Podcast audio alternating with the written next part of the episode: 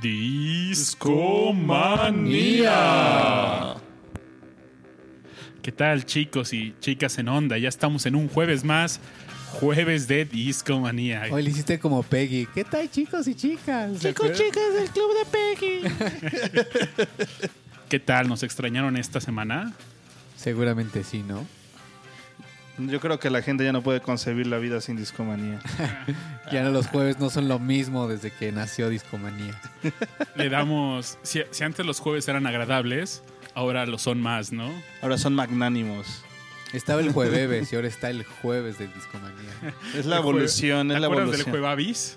Sí, claro. De hecho, digamos que el Juevavi se transformó en Discomanía, ¿no? Discomanía. Oigan, pues hoy tenemos un programa muy especial. Con- y por supuesto también tenemos un invitado muy, muy especial. Esta noche nos acompaña nuestro amigo Richard Kaufman. ¿Cómo está Richard? Bien, bien, todos ustedes bien. ¿Qué onda? Pu- pueden seguirlo en arroba espárragus, ¿no? Sí, pues S-P-A-R-R-A-G-U-S. Sparrows. Ahí pueden seguir al buen Richard. Y bueno, como cada noche, aquí estamos su amigo y servidor Luis Alfredo Lorenzo, alias Babasbot, Rash Pro. ¿Qué hubo, chavos? Lo pueden seguir en como Rash Pro. y Pepue que se rehúsa a unirse al mundo de Twitter. A la tuitosfera. No regresa a esta vida. Tal vez algún día regrese. Esta vida loca. Pero mientras seré, loca, loca. será un misterio todavía. Pudiste ser Twitstar, Pepue, y estoy muy seguro que lo serías si No regresaras. al creo, no me gusta escribir. Luego hay gente que hasta me dice, ¿por qué te posteo cosas y no me pones nada? Y yo, "Mm, no es que no me gusta poner nada. Es que soy bien ñoñis. Me gusta como leer y así, pero rara vez. Solo posteo así cuando voy a tocar y eso. Pero Pero te conviene. sí, pero, pero realmente Shameless self-promotion. es. Pues déjenme contarles Y hasta que me doy me gusta. Ah, le gustan tus propios posts. Está chido eso. Claro. Oigan, pues les queremos platicar la temática de esta noche. Este, como, como de costumbre, cada que muere algún músico que respetamos y queremos mucho, en este caso fue lamentablemente la muerte de Isao Tomita, uno de los pioneros de la música electrónica. Maestro Tomita. Maestro, fue un músico japonés, compositor muy, muy bueno. Y pues bueno, se nos adelantó a la edad de 84 años. Falleció. Pues eh, fue una complicación cardíaca, digamos, pues ya. Pues Tomita era una persona de edad avanzada, vivió bastante. Y pues Ha de haber vivido bien, ¿no? sí, seguramente. Bien divertido. Pues pasó sus últimos días con su familia y murió exactamente el jueves 5 de mayo que transmitíamos el podcast pasado.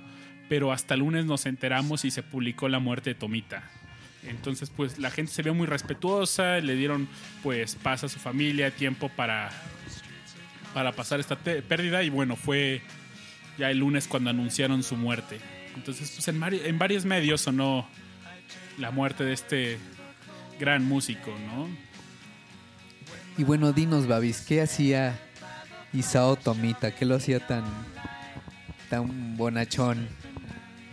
Pues él fue muy conocido por que hizo arreglos sobre piezas de música clásica, ¿no? Tocó pinturas de una exhibición, eh, un chorro de piezas que, bueno, no les quiero ir adelantando, mejor vámonos así en orden cronológico de cómo fue soltando su, su música, ¿no? Inclusive tiene particip ¿Te acuerdas de la serie de Kimba?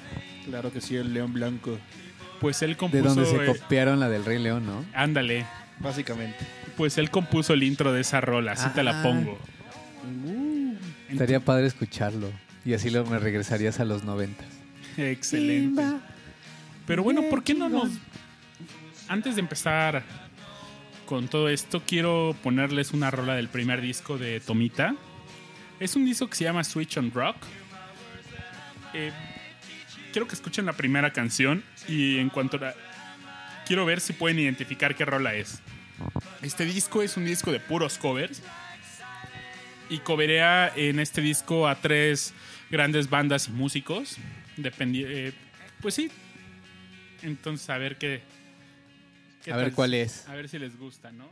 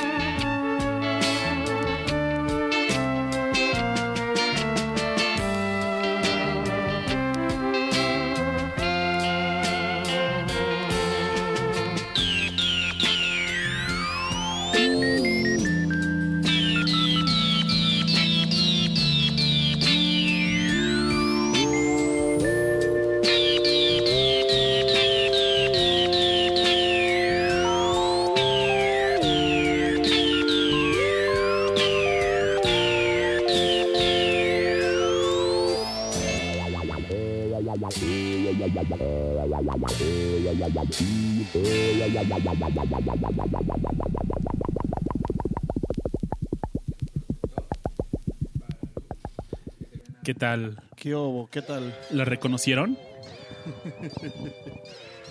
Está bien locochona, ¿no? Sí, está bien locochón el japonés, ¿no? Pues bueno, esto fue Yesterday, una interpretación de Tomita. Pues bueno, vamos a empezar con hablarles un poco de Tomita. Isao Tomita nace en Tokio en 1932 y bueno, a la edad de tres años se trasladó a China con- en conjunto con su padre y regresó cinco años después a Japón, ¿no? Ya durante su adolescencia, Tomita tomó clases privadas de composición, orquestación y teoría musical, inclusive de electrónica, mientras él estudiaba historia del arte en la Universidad de Keio, Tokio. Por ahí, Richard, tú me comentabas un dato bien curioso de la gente en Japón, ¿no? Que desde jóvenes les enseñan a hacer muchas cosas. Sí. O sea, ya los, los niños en la escuela crecen muy rápido. Desde pequeña edad, o sea, los 6, 7 años, ya van solos a la escuela. Entonces, pues, no, no me extraña que cuando vivía allá me enteré de que hay niños de prepa o antes que en la, en la escuela les enseñan a soldar. O sea, ya están haciendo circuitos desde Wow. desde que tienen 15, 16 años. Entonces, y hace sentido. De allá salió Toshiba, Sony, eh, compañías que hacen instrumentos como Roland, por ejemplo. Son compañías de electrónicos. Entonces, pues... Pues sí, si creces con eso, Claro. puedes descubrir que tienes ese potencial, ¿no? Sí, no, y entiendes, o sea, los instrumentos electrónicos en este entonces eran muy, muy particulares, eran máquinas, eran computadoras inmensas, entonces... Estoy seguro que todos en Japón tienen su cautín. Sí, A nadie le debe de faltar. Exacto, exacto. Sí, Yo necesito uno, unos audífonos se me rompieron y quiero soldarlos y no, no tengo cautín. ¿No, no conocen algún japonés que me preste un cautín? No, Y bueno, esto fue mientras Tomita estudiaba historia del arte, ¿no? Ya una vez que se gradúa en 1955, Tomita empezó a trabajar de lleno componiendo pues canciones para la tele, televisión y el teatro. Realmente se empezó a dedicar de tiempo completo a hacer esto. Él hacía jingles para series, películas, eh, cualquier todas esas rolas que escuchaban de fondo en las series japonesas, telenovelas japonesas, era Isao Tomita.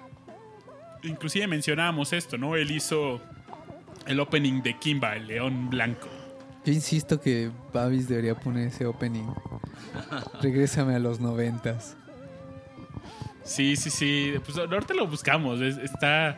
Pero lo cagado es que aquí en América Latina sonó otro intro y no era el de Tomita. Ah, ¿en serio? ¿Cómo iba la rola? No, la verdad no me acuerdo. Era así pero- como que Kimba, el león de la selva. ¿no? Ahorita lo buscamos y comparamos, ¿no? Las versiones. Estaría cotorro. Estaría bien. Ot- uno de los primeros trabajos de Tomita justamente fue componer una rola que se llama Windmills, Molinos de Viento, la cual la metió un concurso en la Federación Japonesa de Organización de Organizaciones Corales. Y esta canción resultó ganadora y de ahí en adelante todos los músicos, bueno, to- todos los chavos que concursaban aquí tenían que hacer una interpretación de Windmills. Entonces, desde joven Tomita se empezó a mover. De hecho, Tomita trabajó durante fácil 15 años para la televisión. Le dedicó bastante tiempo Sí, sí, se aventó un buen rato ahí, ¿no? a esto. Fue hasta los 36 años cuando lanzó su primer álbum. Y él trabajó en la NHK. Sería que como. Como el Telerisa de Japón. no ¿En creo. serio? Sí, la verdad es que sí, es como la BBC de Japón, ¿no? Cosas por el estilo. NHK. Ajá. ¿Y qué, no, sab- sabrán qué significa? Ay, era Nippon. Yo sabía, pero no sabía pronunciarlo. Bueno, más bien lo leí, pero Ahorita les digo. Y bueno, en, justamente cuando Tomita compró su Moog, está en una, una situación económica muy precaria.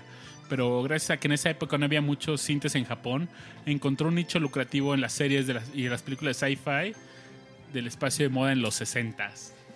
Por ahí, Richard, tú encontraste una anécdota bien chida, ¿no? Sí, pues Tomita se fue a Estados Unidos a, a buscar su, su Moog, o sea, no, no estaba en Japón todavía. Entonces cuando se lo fue a regresar, en aduana en Japón se, se lo detuvieron porque le dijeron, ¿qué es eso? O sea, ¿qué, qué, qué estás trayendo? Es una bomba. Exacto. Entonces, Tomita, por más que le explicaba que era un instrumento musical, nadie se lo creía. Les enseñ- Entonces, lo que hace es que saca, eh, tenía en su bolso un, un Y sí. vinilo de Wendy Carlos, de Walter Carlos en ese entonces, y se le enseña, le enseña la contraportada y le dice, eso que estás viendo es este instrumento y esto es un disco con esa música. No, no te lo creo.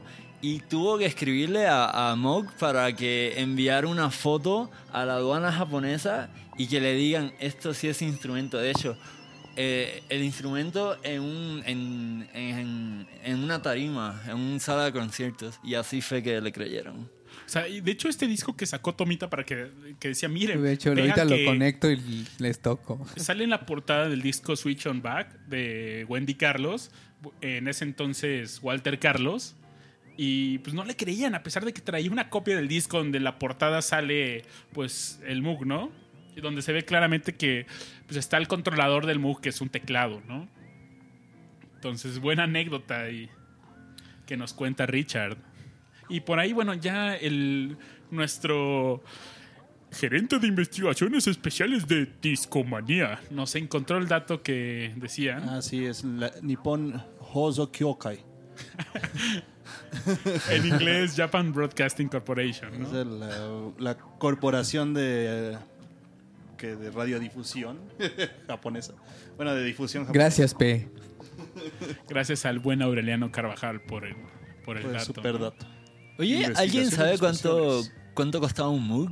Sí, iban desde los mil dólares. El más económico era un Moog, digamos, para toquines. Ya que, pues realmente un Moog completo tenía muchos módulos. Y el más completo podía costar unos 10 mil dólares En ese entonces. de ese entonces, ¿no? Entonces, o sea, era una la nota, ¿no? Algo así como No, 10 sí. millones de dólares. Básicamente. Y eran muy pesados. Con Por inflación. De hecho, en otros programas ya habíamos Así hablado es. un poquito de Emerson, Lake and Palmer. Y bueno, Kid Emerson, eh, el equipo de Kid Emerson pesaba demasiado. ¿Por qué? Porque llevaba. Él no llevaba solo un cinte, llevaba fácil 20 sintetizadores di- distintos. Y la carga de, para las tocadas de Kid Emerson podían llegar a ser 10 toneladas. Entonces, imagínense trasladar 10 toneladas de equipo de audio. No, este es Y ahora puedes demasiado, hacer ¿no? cintas con Game Boys viejitos. pero- Sí. Yo creo que solo, pol- Sacas el iPhone. solo Sacas el Polymarch iPhone o algo así. Polymarch. Polymarch. March. Sí, son trailers y así. Sí, sí, sí. Y pues bueno, estos MOOCs eran sintetizadores analógicos. Bueno, son. Todavía existe. Y tenían una peculiaridad. Son, eh, eran, no eran polifónicos. Es decir, podías tocar una nota a la vez. Si querías tocar un acorde, lo que hacía, por ejemplo, Tomita era, pues grababa las, tre- las tres notas del acorde y con eso ya las Por ponía. pistas, ¿no? Ajá. Una por una. Así es, así es. Oye, Pepe, me está acordando mucho cuando tú me dabas clases de, de piano. ¿Te acuerdas? Ah, esos tiempos. Todavía sé tocar charanga. Muy bien. Me aprendí la de Tiene espinas el rosal. Así es. Y, y- y eso ni siquiera era parte de la clase, solo fue como algo que dije, ah, mira, me sé esto. Y él, ah, Un qué chistoso. Y ya se lo quiso aprender y fue lo que, lo que quedó. Fue su proyecto final. Así es. Pero bueno, regresando a Tomita un poco. Eh, otro dato muy curioso es que él escribió el tema musical para el equipo japonés de gimnasia en las Olimpiadas de 1956 en Melbourne, Australia. Sí, realmente estos primeros 15 años, Tomita estuvo perdido, ¿no? Eh, bueno, no perdido, pero realmente no era. Estuvo como consolidando su fama. Pero, por ejemplo, de aquí ustedes conocen a los que hacen la música de la novela que ve su abuelita, su mamá. No. Pues ahora por lo regular son Porque no tengo- canciones. No tengo, la, la, la cultura, ¿no? De la telenovela del, de la telenovela de la época de oro, ¿no? De México, porque también tuvo su buen auge en aquella época, ¿no? Oye, Mirash, ¿por qué no nos vamos a una rolita que es un cover que hace Tomita de Elvis en este su primer disco? Órale, pues. A ver.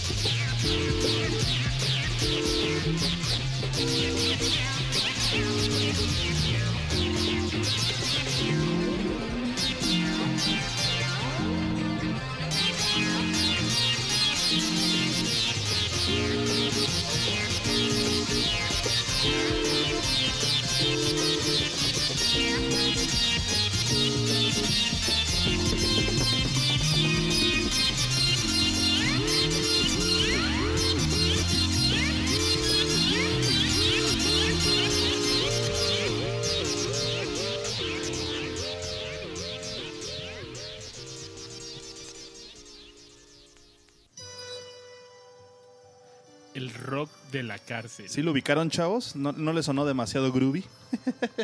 Muy groovy. Sí había que tener algo de imaginación también, ¿no?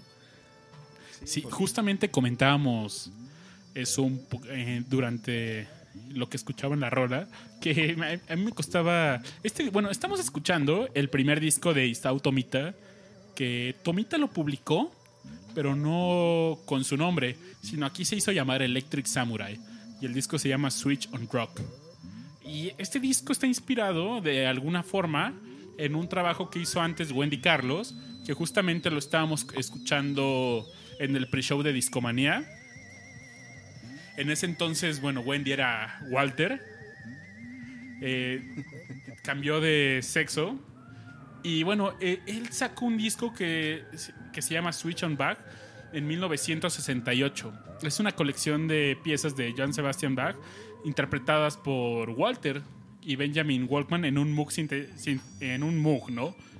Y justamente él fue el primero en probar en, eh, una, en una forma comercial los sonidos que podías lograr con un Moog. Este disco fue un éxito y vendió durante el primer año más de 500 mil copias y durante los en el siguiente creo que llegó hasta los 2 millones. Entonces vendió bastante. Sí, sí, se dio, se dio a conocer bastante bien, ¿no? Estos MOOCs, como decíamos, son sintetizadores analógicos. Y bueno, el objetivo de un sintetizador es crear sonido, ¿no? Pero es un sonido de una forma artificial. Y pues pueden imitar así sonidos de cuerdas, de... O sea, cualquier cosa se puede reproducir. Voces, ¿no? Voces inclusive.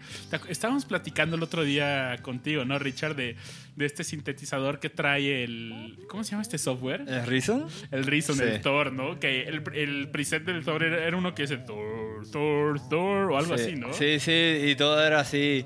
eh, ondas cuadradas, ¿no? Que le dan un, un sonido muy 8-bit, ¿no? Como los juegos de 8-bit, ¿no? Simón, Simón.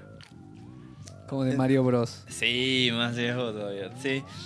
Pues está chido ese software, ¿no? O sea, emulas el conectar cables, en mover eh, osciladores, LFOs y todos estos parámetros que nos dan los sintetizadores analógicos.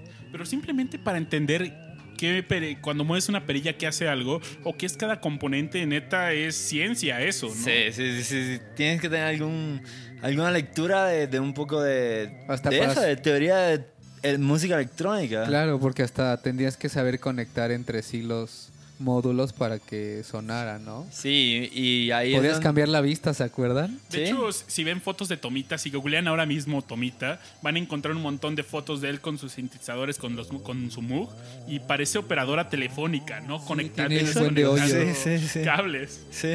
Justo aparece acá una foto de eso. Y bueno, para este entonces Tomita ya había tenido presencia a través de todo su trabajo que lo que hizo en la televisión, en el cine, en el teatro. Y ahorita mencionábamos algo muy importante, que, que en Japón así los jingles se- es- son un éxito. Son, o sea, son omnipresentes. Si están en Super, pone una canción y cuando entra la música, ante- cuando sale la música, el jingle y luego el anuncio y regresamos con el jingle y la música. En, el, en la televisión, a- de nuevo, van a comerciales y tienen esta cortinilla donde anuncian los, eh, los patrocinadores, los sponsors, pero además tienen su música, tienen su salida, tienen su entrada. Y tiendas súper, en los trenes, en, en donde sea. Los jingles en Japón están en todos sitios. Son parte de su cultura, ¿no? Ya. Sí, o sea, el mercadeo, el... el- Sí, Es parte de tu marca, ¿no? sí, claro. Simplemente pues se volvieron virales varios de, de esas canciones últimamente. ¿Se acuerdan de Pudi Pudi? Sí. Era un flan. Sí, sí era un flan, ¿no? La- Un Locura. plan gigantesco. Mega Mega pudding. pudding. Ahora Giga. Giga pudding. Giga pudding, O el otro donde salió en un comercial un perrito con unos abanicos bailando que canta algo así como consome, consome, consome, consome pancho o algo así, ¿no? Consome Panchi. Pero aparte el perro estaba bien raro, ¿no? De hecho, está bien botada porque en ese comercial, ju- justo antes de que empiece todo el jingle de la, del Consome Panchi, viene el jingle de la marca que se llama Calvi. Entonces sale Calvi y empieza el- Ah, sí, sí, sí, sí, claro. pa, pa. Tum, tum, tum, tum, tum, tum, tum, tum, tum. Yo me acuerdo mucho de un comercial de un encendedor. Y era así toda una caricatura así bien locochona y o sea, tú la empezabas a ver y no tenías la menor idea de qué trataba y al final era que te anunciaban un encendedor eléctrico. Sí. Es Sí, que- bueno, también los comerciales en Japón están bien. Sí, allá bien todo, pirados. todo bien kawaii, ¿no? Bien cute, bien... Bien locochón. Sí, locochón. Oye, ¿y para esto qué era el comercial ese del perrito? De, de papas. De papas, órale. Ajá.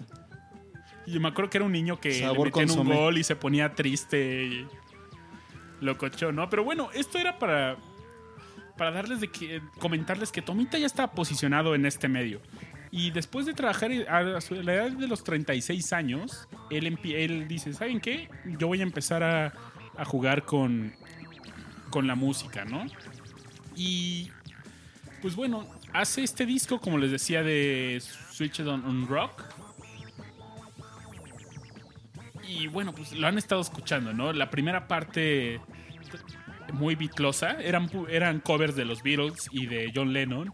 Escuchamos Yesterday, Let It Be, Imagine y Hey Jude. Y también hace un, covers a Elvis.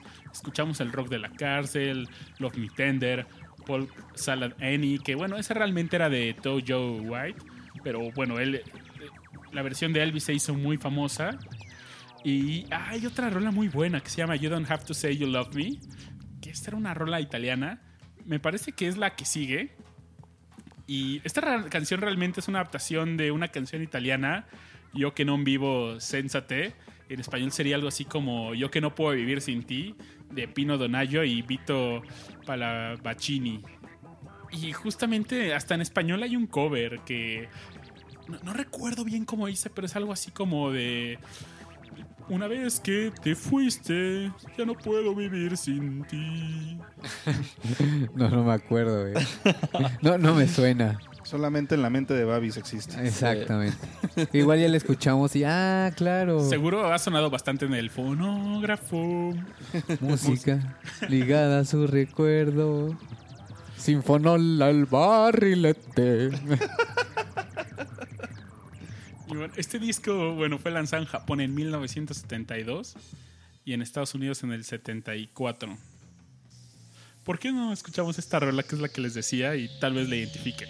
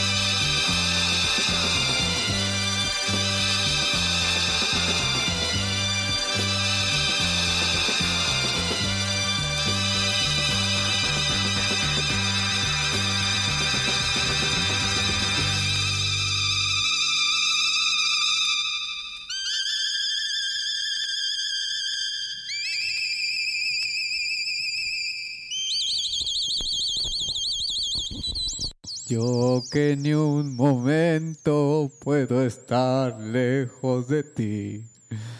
¿Cómo soportar la vida entera ya sin ti? Te quiero, Te quiero. te quiero. quiero, taquero. No puedo vivir sin tu amor. Gracias, gracias. Aplauso al Pepe. Bravo. Aplauso a Pepe, por favor. Y bueno, esta era la rola que les platicaba. Y ahora estamos escuchando el bloque de este disco de Simon and Garfunkel. Qué grandes músicos, ¿no? Estamos escuchando los sonidos del silencio. de su primer disco de... No, no, bueno, miento, no estoy seguro si es el primer disco, pero... Que de este hecho no suena nada, ¿no? ¿Cómo no? Es idéntico. Los sonidos del silencio. Pues es que no Ah. entendió el chiste el joven.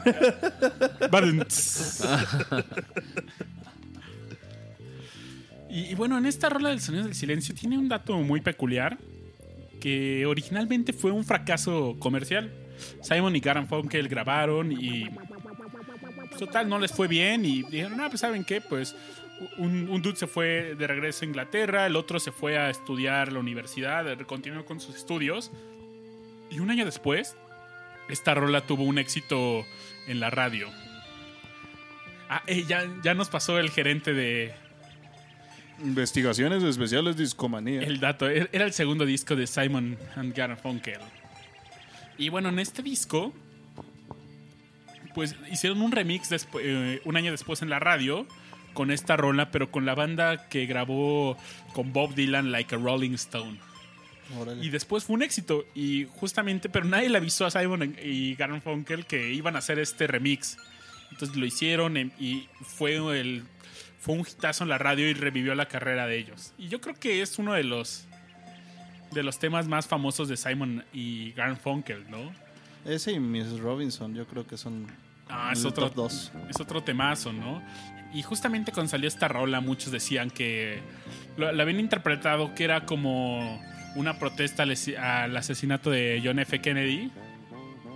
Pero un- eh, años después, pues Simon dijo que esta rola la compuso cuando era cuando tenía 21 años y que estaba en el baño, se encerraba a componer en el baño porque ahí nadie lo molestaba. Y decía de que el baño era silencioso, ¿no? Entonces eran los sonidos del silencio, ¿no? Dentro del baño. Pero es- está cagadísimo porque mucha banda le, le decía, oye, ¿cómo compusiste esta rola a los 21 años? Con letras tan profundas, tan locochonas, ¿no? Y él decía, no sé, suerte tal vez, ¿no? Las Suerte. palabras llegaron. Suerte y mucho tiempo en el baño. Pero mi inspiración principal fue siempre el baño. Y ya después también salieron más interpretaciones, ¿no? Decían de que era también como una... Que, que me- que decían que era como la imposibilidad de comunicarse emocionalmente las personas. Entonces, es, es un rolón, ¿no? De Simon y Garfunkel. El Un baño. gran dúo de folk. Si no lo han escuchado, se pierden de mucho. Yo creo que sí todo el mundo ha escuchado, por lo menos The Sounds of Silence. Así es, así es. Aunque no lo sepan. Y bueno, en este no álbum también, eh, pues bueno, ya vieron que los primeros dos bloques, el primero fue de los Beatles, el segundo de Elvis. Ahora estamos escuchando Mr. Mrs. Robinson. And here's to you, Mrs. Robinson. Heaven holds a place for those who pray. También está esta rola del Cóndor Pasa. Que era, el compositor era chileno, ¿no? De Daniel, ¿sí era chileno? Daniel Alo- Alomia Robles. Creo No que sé. sí. Y su última rola del disco es Reach Over Troubled Water. También un muy buen disco de ellos. Sí, sí, sí, definitivamente. Es un disco único de Tomita, porque es en el único donde no toca música clásica. Y es, es un disco meramente de covers de rock. Oye, ¿alguna vez hizo su propia música o siempre hizo covers? O sea, porque sé que tocó Debussy, tocó eh, Ravel, ¿qué más? No, se hizo composiciones, pero llegaron pues más tarde en su carrera. Me parece que en el primer disco que hizo esto fue en el Triángulo de las Bermudas probablemente. Ahorita vamos recorriendo los discos en orden cronológico. Pero sí, me parece... De hecho, no solamente era así como que su chamba a componer, sino realmente él estaba muy metido en todo el proceso de la ingeniería de audio. Él supervisaba las mezclas que hacían para que tuviera un sonido muy parecido a lo que él le gustaba escuchar, ¿no? Ok. Inclusive inventó así. Ya hablaremos un poquito más adelante, justamente en su siguiente disco. Bueno, en el Triángulo de las- Bermudas incorporó un tipo surround bien raro que él inventó y que en algunas tocadas lo hacía. Pero era imposible tocar, bueno, esto llevarlo a los, a los discos. Justamente el siguiente disco de Tomita fue el Snowflakes Are Dancing, que es donde ya el primer disco de música clásica de Tomita, que es justamente como decía Richard de Debussy. ¿Cómo se dice después? Debussy. Pero no, tú no, No ¿cómo sé. yo- Eh, según, según escuché hace rato, más bien era como Debussy. sí, así. Debussy. Con acento francés, Sí, ¿no? Debussy. Sí, hasta casi casi me decías Pero con naco. es Debussy. El Debussy. Debussy. Debussy. Pero bueno, ¿por qué no nos vamos a una rolita de este primer disco de de Tomita? Como ya, eh, de hecho, en este disco ya utiliza su nombre de Tomita. Ya dejó el seudónimo de Electric Samurai. Y bueno, es considerado como. eh, tuvo muchos, muchos logros este disco, pero vamos a poner una rolita. ¿Cuál será bueno? Ah, ya sé cuál. Esta me encanta. Y bueno, los dejamos escuchando una rola del disco de Snowflakes Are Dancing. El nuevo sonido de Debussy. ¿En dónde, Pepe? En Disco Manía. Nia, nia, nia.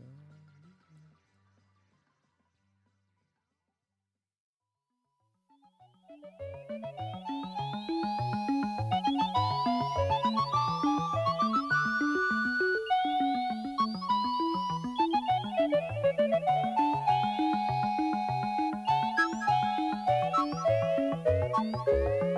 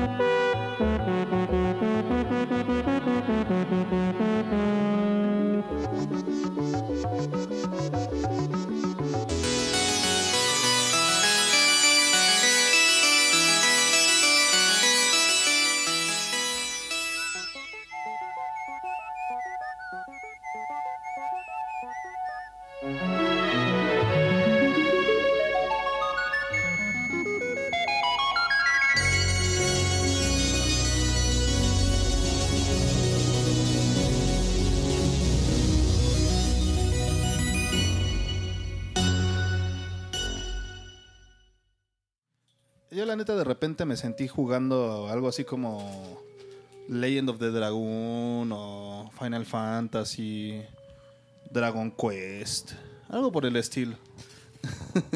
Sí, por ahí tuvo como, como unas cositas medievales, ¿no?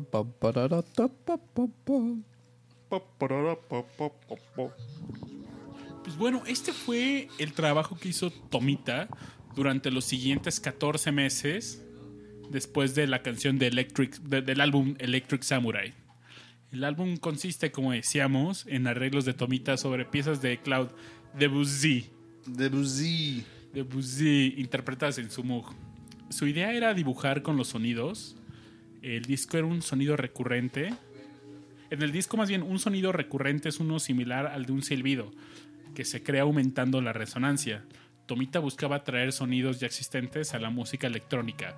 Otro sonido recurrente eran las campanas creadas al combinar múltiples sonidos creados por el oscilador. Y es justamente esto que platicábamos, ¿no? Con un sintetizador tú puedes eh, hacer realmente el sonido que, que tú quieras. Y justamente el Tomita buscaba esto. Buscaba tocar en un instrumento musical nuevo. Y no había instrumentos musicales nuevos desde Wagner, ¿no? Wagner, bueno, Wagner era Wagner, era Wagner, era Wagner, ¿no? Pero sí, desde Wagner no había un, instrumento per se, ¿no? Nuevo. Y esto hasta que llegó el sintetizador y permitió a Tomita jugar con toda la tecnología a su alcance, ¿no? Era sorprendente porque neta él estaba muy adelantado a su época al, al componer todo eso, al utilizar pues todos, todos estos efectos que lograba, ¿no? Realmente él logró... No, y el trabajo de hacerlo análogo, ¿no? Porque ahora digital todo lo tienes en un track y le puedes poner así filtros encima con clics. Pero antes tenías que realmente modificar los aparatos o tenías que, que hacer este grabar grabada sobre grabada, no sé, tenían como muchas cosas muy ingeniosas para hacer efectos, ¿no? Entonces era también eso como lo lo importante que empezaron que empezaron ellos como a, a investigar qué podían hacer con el sonido, ¿no? Ahora sí que sacarle el mayor jugo Ajá, posible a las exactamente. herramientas que tenía. Y pues todo así prácticamente metiéndole mano a los fierros, eso era lo más interesante. Pues gracias a todo eso es que hay ahora tantos plugins y esas cosas para que toda la banda que se dedica a eso se divierta, ¿no? Y tu DJ de bandita preferido pueda con, Ah, un, exactamente. con un clic hacer todo Play. Ajá, y luego a cobrar, cobrar. Vengo a, a co- cobrar. a cobrar. Vamos a cobrar. DJ Spotify. No, I got a feeling. Good night. Tu, tu, tu, tu. Esta noche será grandiosa. Esta noche será grandiosa. Bien Tropical Vamos con Babis. Oye, pero no hables mal de Tropical Forever No porque... me caen re bien esos cuadros. No, sí. Son buenos, son Una buenos. vez más. No, pero eso- esos, esos son este los Master Plus. Ah, es Master Plus, tienes razón. Este. Después fan de Tropical Forever. Sí. Tropical Forever es el de se mueve chavocho, ¿no? Ajá, exactamente. Se Ah, y debo decirles. menea, Yo, yo fui en la escuela con, con Álvaro, que es uno de los cantantes y fundadores de, de Tropical Forever. Y yo conocí a Tropical Forever antes de que se, se salieran a la fama, digamos, porque se llamaba La Máquina. Tropical antes. Y tenían la rola, una que es de Michael Jackson, que se llama el... Ay, no me acuerdo. Bueno, y la de La Pachanga, que es la de, de Final Countdown. Esa fue sus primeras rolas. Y un día en una clase, teníamos una clase de análisis musical y nos ponían rolas y nos decían, no, eh, ahí en la voz le pusieron este reverb y más o menos como este y así, ¿no? Cosas de ese tipo. Desconstruyendo la, la- la- Y cada quien podía llevar su canción y como decir, no, pues nosotros la grabamos así. Y él llevó esas dos. Y, to- y toda la banda así, oye, suena bien padre, ¿no? Y pero ¿cómo le haces para que no te cobren regalías? No, pues porque prácticamente yo ganaré de los conciertos, no, no voy a vender las rolas. Muy bien. Y así empezaron. Buen Y ahora business. velas. De hecho, Tomita tuvo más adelante problemas con alguno de los de los arreglos que él hizo, pero bueno, ya llegaremos a eso. Pero sí, es un buen tema eso, ¿no? De las regalías. Pero bueno, regresando un poco al tema de este disco, un logro particularmente significativo fue que él logró crear un sonido polifónico con un instrumento que no es polifónico. Los Moog solo podías tocar nota por nota, y es lo que platicamos hace rato. Y todavía no existían los Moogs polifónicos. Fíjate que el- Es les- un hack que él hizo grabar un nota por nota en un track distinto y al final los, los mezclaba. que eso pues lo, lo transmitió, te digo, o sea, lo- grupos y las bandas de antes lo que hacían era, pues tenías el four track, ¿no? Entonces tu, tu cinta nada más tenía cuatro pistas, ¿no? Y entonces para hacer los sonidos complejos y grabar las distintas cosas lo que hacías era este, ir grabando pues track por track, ¿no? Pues más o menos es... Y luego lo juntabas. luego lo juntabas, ¿no? Entonces como que lo comprimías en un solo track y seguías grabando y así para hacerlo un poco más diverso, ¿no? En un solo track. Pero bueno, más allá de en este disco de Tomita solo interpretar las obras clásicas de forma puntual, agrega varios efectos, ¿no? Como la reverberación, phase shifting, flanger, ring modulation. Entonces logra cosas muy locas. Yo alguna vez cuando estuve tomando uno que otro uh, clase de ingeniería de audio, el phase shifting fue algo que me sorprendió bastante. Que es algo bien loco que lo que hacen es que es- tienen la onda eh, con, no sé, una nota. Un do. A ver, Pepe, dame un do. Do. No, no sé, la verdad. Entonces es como si Pepe empieza con el do Do. y de repente suena otro do. En for- como que de forma asíncrona y eventualmente. Como es, es la misma, siendo la misma onda, se van a mutear así al cambiar el, Se el- cancelan. la fase, se cancela, entonces está muy locochón eso y lo van así como que arrastrando y hace un efecto muy loco. Eh, Ese efecto personalmente me sorprendió mucho. Que fíjate que eso viene pues de la música clásica, ¿no? El- la idea de los canons, ¿no? Entonces, en la Como el que de iban- Pachelbel, Ajá, ¿no? que iban entrando pues desfasados las mismas, digamos que las mismas notas, ¿no? Pero iban entrando como a destiempo y al final se iban cancelando y quedaba una armonía muy bonita. Sí, sí, sí. Todo Y tiene su razón y su raíz, chavos. un gran Sí, aquel entonces, o sea, reinventar la música era hacer eso, un Claro. canon, ¿no? Sí, definitivamente. Y justamente pues todo esto lo hizo Tomita con un Moog. Y de hecho algo bien chido de sus discos es de que ponía todo lo que utilizaba en los discos. Déjenme reviso rápido, aquí tengo a la mano el disco.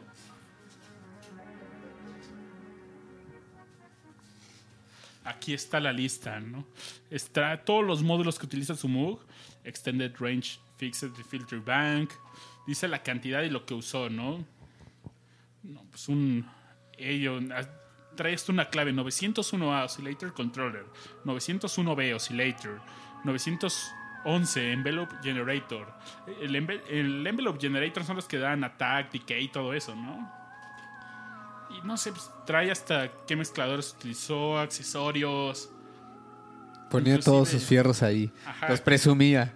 Oye, pero, o sea, no, no solo el Moog cuesta 11 mil dólares en aquel entonces. Entonces tienes que comprar todos esos módulos.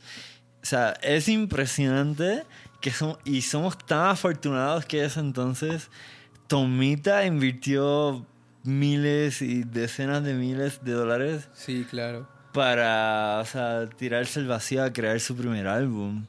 Sí. Y- Eso sí es una inversión de riesgo no, para que vean. sí, definitivo. definitivamente pues eh, se lo jugó todo porque dejó su carrera en la televisión que bueno más adelante retomó pero pues le apostó totalmente a eso como decíamos hace unos minutos no realmente la situación económica de Tomita antes de este disco pues era mala Sí, pues, o sea, y además, eh, sí- sí, ese tiempo Japón apenas se recuperaba de la Segunda Guerra Mundial. ciertísimo Sí, sí, sí, Sí, no. no, en Japón estaban económicamente deshechos. Claro. Se me hace que era mi rey japonés. no, No, para, nada, para para nada. Justamente, por ejemplo, en, en esta época tocaba Kid Emerson. Él sí era, pues, un, él, él tenía dinero para comprar sus juguetes. Tomita no lo tenía. Que eran contemporáneos. Pues bueno, sus- los dos ya fallecieron. Qué, qué mal. Kid Emerson y e Isao Tomita. Ya, ¿qué vamos a hacer? Dos tecladistas. Están en un buen toquín allá en el. Great Gig in the Sky. Sí, exactamente. Yep. Y just- Hello darkness, my old friend. Y bueno, justamente este disco es considerado como un antecedente del proto synth, synth pop, ¿no? proto synth pop. Órale, pues. La primera vez que escucho eso, perdón. Y bueno, al igual que Switch on Back, fue muy bien recibido por las audiencias de la música clásica y de la música pop. El disco Pop- tiene una buena cantidad de pop, pop, pop, pop- popeado. El disco tiene una buena cantidad de temas de Claude Debussy, Debussy. quien decíamos, como les decíamos, era un compositor francés impresionista, que por cierto, por ahí leí que él le zurraba este término de impresionista. Y Bueno, bueno, todos los sismos a todos los artistas en su momento les zurra. no conozco un artista que diga así con pelo en pecho y, ah, sí, claro, yo soy de tal corriente. Y bueno, Tomita eligió a Debussy por, empezar cierta re- rivalidad con Walter Carlos, que él prefería los músicos barrocos. Para Tomita la música barroca era como dibujar líneas rectas, mientras que la música impresionista le da un valor, al, un mayor valor al color. Le da a belleza, los ¿no? tonos. Mucha belleza. Es muy linda la música impresionista. Muy buena. Y. Sí, sí, sí, la música impresionista se interpreta muy bien en la, en la música electrónica. Sí, sí le queda muy bien a Tomita. Sí, sí lo sabe hacer, sí, sí lo sabe cambiar, porque pues la música electrónica versus la clásica son pues cuerdas del piano y, Y no, y en ese ondas tiempo de la electricidad. completamente experimental, ¿no? En ese tiempo. Porque Pues no- para... No, hacían, no, no tanta gente hacía eso. Sí, claro. Pocos. Y de hecho, después de Tomita, mucha gente lo empezó a hacer. O sea, la música electrónica sí tomó mucha, mucha forma. El synth pop o bandas como Kraftwerk o como Yellow Magic Orchestra, que también es de Japón, sí son directamente influenciados por eso, por el rock progresivo. Todo es, todo ese, toda esa apariencia que empezó a hacer los teclados en la banda, ¿no? Teclados de Roland, eh, los Hammonds, los Rhodes, ¿sabes? Ya... El Fender Rhodes, todo un clásico Uy, en el rock, ¿no? Sí, sí, gran, gran teclado. Yo creo Y- que el rock que conocemos hoy en día, por ejemplo, de Hendrix y ellos, pues no existiría sin, sin estos avances, Justo, ¿eh? justo. Definitivamente. Y bueno, este disco es de 1974. Justamente en esa época, Clapton sacaba su disco 461 Ocean Boulevard. Queen sacaba el Sheer Heart Attack. David Bowie el Diamond Dogs. Diamond Dogs. Neil Young en On the Beach. Otro podcast donde logro que se menciona a Neil Young. caray. Maldita sea. Frank Zappa. Hay con- que borrar así, poner un touch en días sin, sin incidentes. Así, más bien, días, días sin Neil Young, no. Deberíamos de poner así un, un letrero de estos. No días sin hablar Neil Young, ¿no? Ceros. Barry White tenía el Can't Get Enough. Había. ¿Qué más? ¿Qué más había? Rush sacó su primer álbum. John Lennon sacó el Walls and Bridge. Había Aerosmith saca el Get Your Wings. que va a venir, ¿no? Elton John el Para Caribou. su, para su despedida. Ya nunca más. Ya nunca más habrá Aerosmith. Hoy yo soy refan, ¿eh? También en algún momento pues, deberíamos de cotorrear un poco de ellos. Pero démosle espacio a Tomita, que hoy es su especial, ¿no? Tomita. Ah, no, ese era Torito. Tomita-san. Tomita son. Y bueno, este álbum fue... Llevó a Tomita a ser nominado por cuatro Grammys y fue el primer japonés que lo logró. Cuatro Orgullo Grammys, No muchos otros, otras nacionalidades. la- O sea, lo mucho se llevan uno o dos. Es Exacto. raro ¿no? que se lleven muchos. Sí, sí, sí. Digo, a menos de que seas popero, popero. Y lo ganó popero. como el mejor... popcorn. Como el mejor álbum de música clásica. Muy Se bien, lo ¿eh? llevó. Muy bien. Y que por cierto, Hello el Electric Light Orchestra utilizó piezas de este álbum para abrir sus conciertos durante la gira de ese año. Y hablando de tecnología en, del audio en ese entonces, fue cuando salió el horroroso formato de los cuadradisc. LOL. Los cuadradisc eran algo Nunca había escuchado eso. ¿No? Ah, pues ahí vas a, vas a aprender algo nuevo hoy, Pepe. Justamente yo cuando el primer disco cuadradisc que compré fue un, un disco de Tomita del Triángulo de las Bermudas. Decía, cuadradisc, ¿qué es esto? Y me acerqué a un brother y ya, ya me explicó, ¿no? Ah, pues mira, el cuadradisc era como un intento de Dolby. Bueno, no, no, era un intento, fue un antecedente al, Dolby, al Surround 4.0. Eran cuatro bocinas acomodadas en, entre 90 grados cada una. Si estás en un cuarto rectangular, pues bueno, estaba una, una en cada esquina. Entonces, pues Tomita se interesó por el sonido surround. Surround sonillo.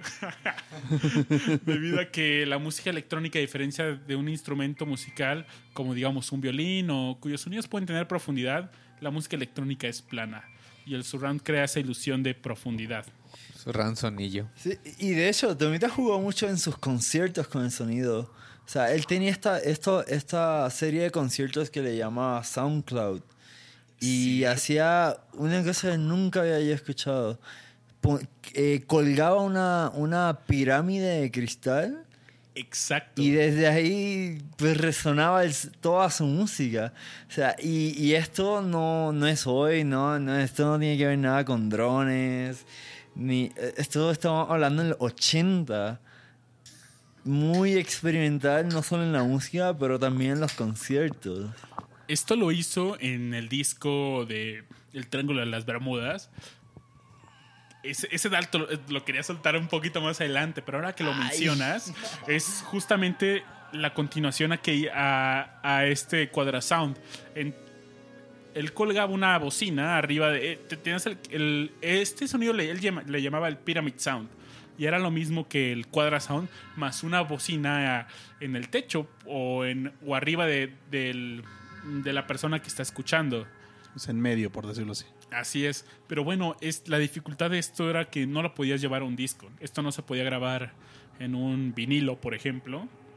De hecho, si el cuadradisc era un, todo un rollo, de hecho, el cuadradisc fracasó porque era, se requerían muy, de entrada, los discos de eh, cuadrafónicos eran más caros. Y requerían equipo especializado para ser reproducidos. Laserdisc. Los Laserdisc. Uy, hace poco me encontré uno de Michael Jackson y. ¿Y lo compraste? No, y estaba bien barato. Pero lo dejé porque no tenían que reproducirlo. Pero sí, eran más caros estos discos, requerían amplificadores y decodificadores especializados, ¿no? Y técnicamente era difícil grabar estos discos. O sea, realmente pues el sonido estéreo se logra en los vinilos, pues realmente van, la aguja va, va, va sobre los surcos del vinilo y tiene dos lados, derecho e izquierdo, eso pues es natural un sonido estéreo. Entonces ahora métele un sonido cuadrafónico. Entonces no hay dónde meter un, quinto canal en un vinilo, ¿no? Tienes que hacer el, el, vinilo más grande para poder meter todo eso. No, o sea, es que no puedes tener cinco canales en un vinilo, tienes derecha e izquierda. Sí, físicamente es imposible. Hasta el CD, entonces. Sí. No, pero, pero de hecho, muchas bandas hoy día han estado saliendo con, con discos eh, Dolby, ¿no? O sea, bandas como creo que David Gilmer o Roger Water han sacado sus. Yo creo que fue Roger Water con su ópera. Eh, ¿Cómo se llamaba esa ópera? Las fue lo último que La, sacó. Una. Era como de la Revolución Francesa. Sí, sí, sí. Era el, algo de la. Bueno, sí, ahí, ya sé cuál dices. Sí, sí, va, pues yo creo que ese disco, por ejemplo, él lo sacó en sonido surround sound. Y se han remezclado muchos discos de Pink Floyd, por ejemplo. Sí, sí, de hecho Tomita por ahí de los 90 sacó varios discos de nuevo ya en surround. Ah, ya, ahí estás. Entonces sí lo, sí lo trabajó Tomita. y bueno, pues estaba... ¿Por qué, por qué no nos vamos a una, una rolita, no? Estaría bueno escuchar. ¿Por qué no nos vamos a...? Hemos mencionado a Debussy. ¿No tienen Debussy por ahí? Vamos a pues hacer no. que la tornamesa suene. Que gire, que raspe. Pero ya nos echamos casi todo el Pictures at an Exhibition, ¿no? Sí, de hecho. Perdón, el. El, el Electric Samurai. Arts, and, no, nos echamos casi todo el, todo el Electric Samurai. Triángulo de las Bermudas. Triángulo de las Bermudas. Desde que Está muy loco, ¿eh? ¿Por qué no vamos con el siguiente disco de Tomita? pinturas en una exhibición. O bueno, o de, o de lo que pues ponemos la torna, ¿por qué no los dejamos con que termine sonar esta rola que está de fondo de Simon and Garfunkel? Me parece bien. disturb the sound of silence. Fools that I you do not know. Silence like a cancer grows. Hear my words that I might teach you.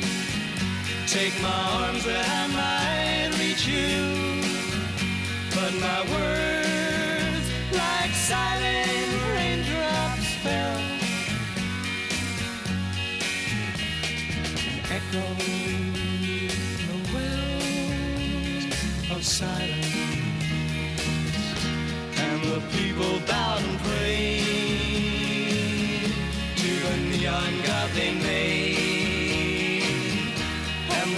flashed out its warning in the words that it was forming. And the sign said the words of the prophets are written on the subway walls, tenement halls, whispered the sounds of silence.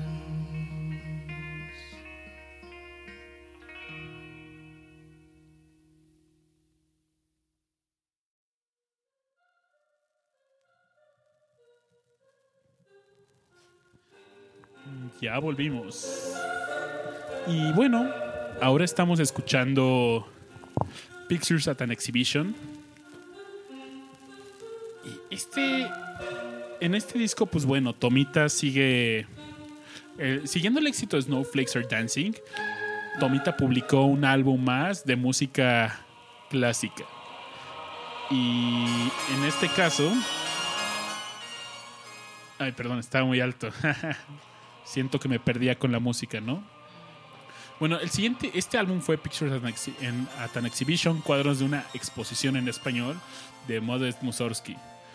Eh, este disco fue, bueno, eh, eh, estas composiciones es una... Pictures at an Exhibition es una famosa suite de piezas compuestas por... en- en- originalmente para el piano, aunque fue más famosa y popular la, orque- la orquestación que hizo el compositor francés Maurice Ravel. Mussorgsky compuso esta obra inspirado en una eh, exposición póstuma de 10 pinturas y escritos de su gran amigo y artista, el arquitecto Víctor Hartmann. Tomita cuenta que para definir la melodía de fondo de algunas de estas piezas le llega a tomar hasta una semana de pruebas con distintos tonos. En ese entonces tenía que pues, grabar cada versión en cassettes. Algo que Tomita recuerden de estas grabaciones en los cassettes era el siseo natural que se hace con la cinta. Él aprovechó para hacer un overdubbing y darle cierto grosor a estos sonidos. ¿Qué es un overdubbing? ¿Lo volví a grabar por encima de otro tape? Simón, Ya. entonces eh, le daba otra. Pues otro. Le escribía por encima, eso Ah. siempre cambia el sonido, por eso los cassettes suenan diferente a los a los MP3 de hoy, ¿no? Sí es ese sonido que, que tanto nos encanta, tan cálido, tan, tan crudo, pero tan, tan bueno. De hecho, sí, justo recuerdo yo de niño que grababa encima de los cassettes de mi mamá de Mijares cosas y, y se escuchaba de fondo Mijares. Salí del baño de mujeres. Solo babas. Eso lo va bien. Y bueno, hablando del noise free en las grabaciones actuales, Tomita dice que lo hace sentir como caminar en hielo, con el peligro de que pueda romperse en cualquier momento. De hecho, los primeros discos de Tomita fueron también los primeros di- discos de RCA. Entonces la calidad no era muy buena. Bueno, sí era buena, pero después fue mejor. Como todo en la industria, carnal. Y bueno, estos cuadros de, de la exposición eran los siguientes. La primera pieza era Nomos, ¿Nomos? Dinom. ¿Cómo era? Era una pintura de un gnomo alargado con pasos torpes, sus piernecillas torcidas, con aullidos y convulsiones. Es representado en forma de un cascanueces. De hecho, otro, otra banda que hace lo mismo, de hecho lo hizo cuatro años antes de Tomita, fue Emerson Lake and Palmer, que también sacó el Pic- su Pictures at an Exhibition. ¿Los dos lo llamaron igual? Sí, porque era realmente de la pieza de, esta suite de Mussorgsky. De hecho, aquí está, mira, lo tiene aquí el buen Rush a la mano. Mira qué loco está bien. Ahí está el. Picture at an Exhibition de... ¿Cómo se ve? ¿Cómo es? Pues mira, el, el display es como puros cuadros. Pero vacíos. Vacíos. Puros marcos de, de cuadros de pinturas, pero vacíos. Pero ves, si lo abres, adentro ya están las pinturas. Se pueden ver algunas, porque de hecho Emerson Lake and Palmer no tocó todas. Y bueno, la siguiente pintura era el castillo, era The Old Castle, el Vecchio Castello. Era un castillo de la Edad Media ante el cual Ah. canta un trovador bajo un balcón. Esa de, bueno, The Gnome y The Old Castle también la toca Emerson Lake and Palmer. Está bastante, bastante fino, ¿eh? El, el arte de este disco. Sí, sí, sí, deberemos saber- subir ahorita pronto unas fotos ahí a Facebook, ¿no? Y la siguiente pieza es Beatlo, cabeza de ganado. Era una carreta polaca con dos enormes ruedas enganchada a dos bueyes, cada una con un gran manejo de la dinámica de Mussorgsky que refleja el acercamiento y aleja- alejamiento de la carreta. Entonces, algo que me encanta es de que cada cuadro suena esta rola de que está sonando justamente ahorita.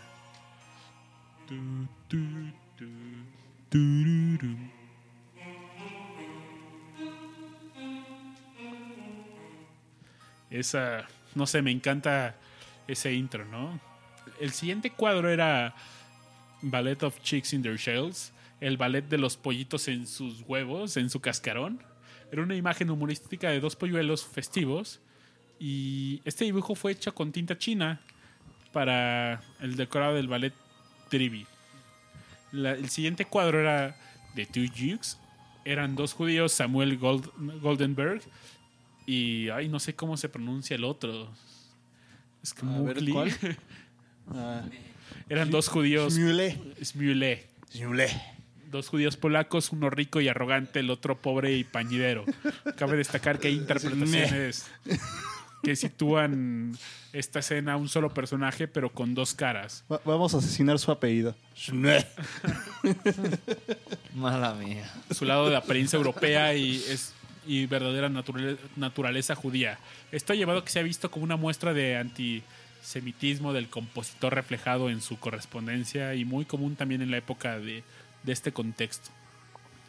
El siguiente cuadro era el mercado de Limo, Limoges, espero que se pronuncie así, que, donde salen unas mujeres discutiendo anima- animadamente en el mercado. Animadamente. Otra pieza era las catacumbas.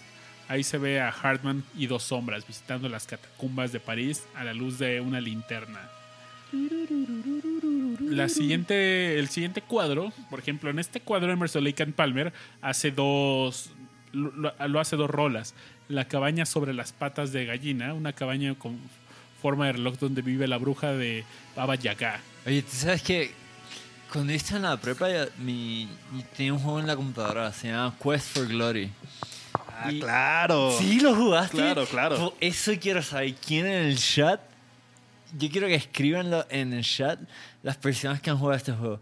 Porque ese juego es muy importante en mi, en mi juventud, en mi infancia. Y ahí sale el, el mal, o sea, al menos en, el, la, en, la, en la cuarta parte de Quest for Glory, el personaje malo, por decirlo así, era Baba Yaga. Sí, de hecho, lo La bonito bruja, de este sí. juego es que es como de los hitos que hay en el- los juegos de aventura que existían en aquella época. Ajá, claro. Eso sí. fue un hito porque es épico y tiene dura un chingo. O sea, es Sí, un sí, juego sí, bastante sí. largo. Sí, o sea, tú acabas un juego y ya si- sigues con la segunda parte con ese personaje y así ha sido toda la serie. Muy buena. Quest for Glory es de las mejores series que, Sí. que ha habido, la verdad. Muy, muy bueno. Pues sí, justamente sale este personaje, la bruja de Baba Yaga. Y bueno, las patas de la gallina le sirven para atacar a cualquiera que se le acerque, como niños perdidos. También llega un mortero de piedra donde tritura los huesos de los niños. Mm, Y el último cuadro qué lindo. Finísima persona.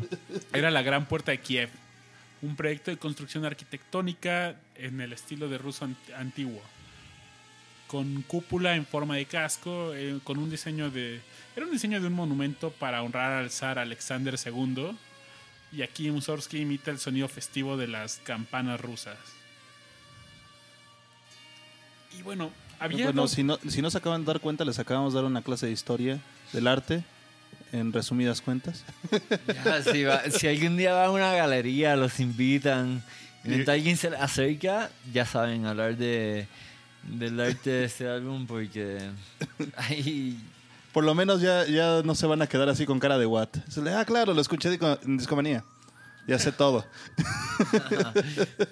como en estos promos de radioactivo de telesecundaria.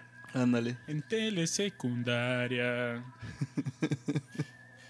¿Cómo iba? Ya no me acuerdo. Pero bueno, eran como de albures, ¿no? Sí, algo por el estilo. Lo, lo único que recuerdo yo de las telesecundarias es que me daba me daba envidia porque ellos salían como a las 11 de la mañana de la escuela. Qué Así, chido. a- así de chido estaba el sistema educativo. Bueno, sigue estando, creo que todavía existen las tele- telesecundarias. y bueno, como les decíamos. Emerson Lake and Palmer también hizo esta versión cuatro años antes. Pero la diferencia es que la versión de Emerson Lake and Palmer era bajo siguiendo los arreglos de la orquestación de Maurice Ravel y, Tomita siguió tocó íntegramente la versión original.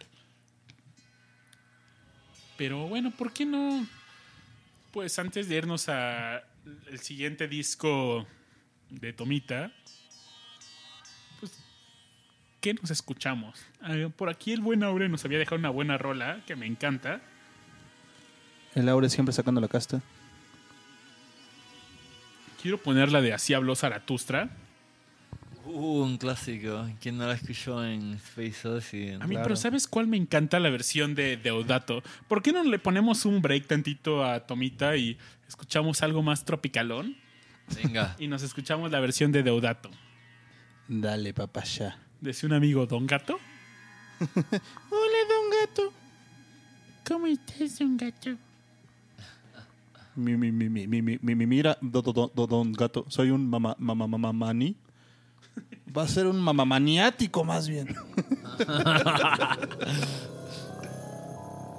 Los dejamos con Así habló Zaratustra de Deodato.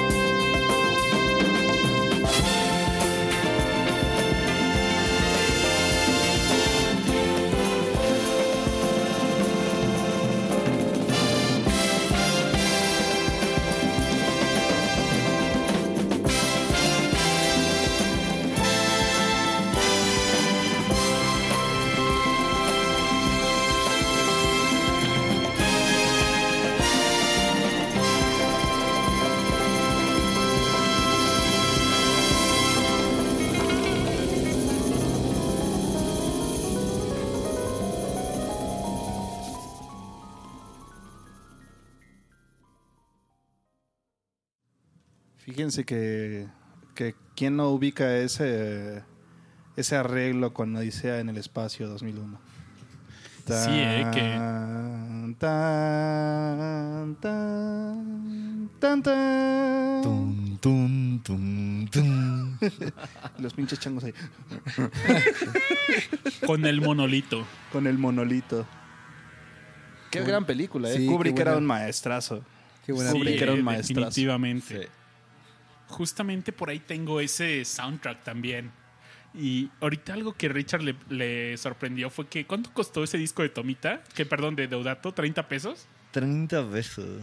30 pesitos. Un vinilo súper bien cuidado de Deodato. 30 pesos. ¿Qué será el equivalente en dólares para los que nos escuchan fuera del DF? De Hoy México? día nos va mal, así que Como como un uno- dólar cincuenta. Un dólar cincuenta Como sería. la- unos 70, ¿no? No, unos cincuenta. Ya, ya tirándole 50. que es el, a 20 pesos. Sí, ¿verdad? Ya hay que irse acostumbrando. Nomás que entre trompa el poder. Ay, ay, ay. Qué miedo, cabrón. Taco Qué miedo. Bowl. Taco Bowl. No manches. Qué triste. Yo, yo quiero que, güey, yo quiero un Taco Bowl. ¿Dónde venden eso? No, gracias. Taco- en Taco Bell. Taco Bell. Exactamente. Yo quiero Taco Bell. Pero bueno, eh, Quiero mi taco que es más bien una U tostada. No manches. no, ¿Te un sombrero, un sombrero como el de Homero, de macho, macho. era Nacho. Nacho, Nacho, me. Sombrero de Nacho, claro que sí. ¿Te imaginas hacer una, una tortilla así grande en forma de bol? Es imposible. No, hombre, horroroso. Lo menos mexicano que hay. Lo menos. Está como la esta mujer chef este, argentina que según estaba preparando tortillas. Y, lo- y- y hizo un pedote, ¿no? O sea, Aparte agarra y pone pues el- la, la aplanadora, pero la agarra y la pone a la lumbre. Directa. O sea, aplana la, aplana la masa y en Pero vez de... la, la aplana a mano, o sea, no la aplana con la planadora. Ah, sí, lo pone y a mano lo O aplana. sea, agarra como un rodillito y empieza a aplanar la, la masa. en el- Bueno. Sí, qué idiota se bien vio. triste, bien triste. la Sí. La ignorancia. Y es súper, oh, me estoy viendo bien gourmet con cosas mexicanas. Vamos a hacer guacamole con sandía. Sin aguacate. No, bien triste. Qué cator. Pero bueno, así después de los taco bowls y de las tortillas aplanadas, pues bueno, llega el, el siguiente disco de Tomita que es The Firebird. En este disco, pues. A mí me encanta cómo lo presentan en, el- en, en los inserts que, este- que, que vienen dentro de los discos. Y pone: Voy a plantear un enigma. ¿Cuál es el sonido de la música? Una respuesta enigmática. La música del sonido. Eso suena bien. ¿Cuál es el propósito de la vida? Sí. ¿Cuál es el propósito de la vida?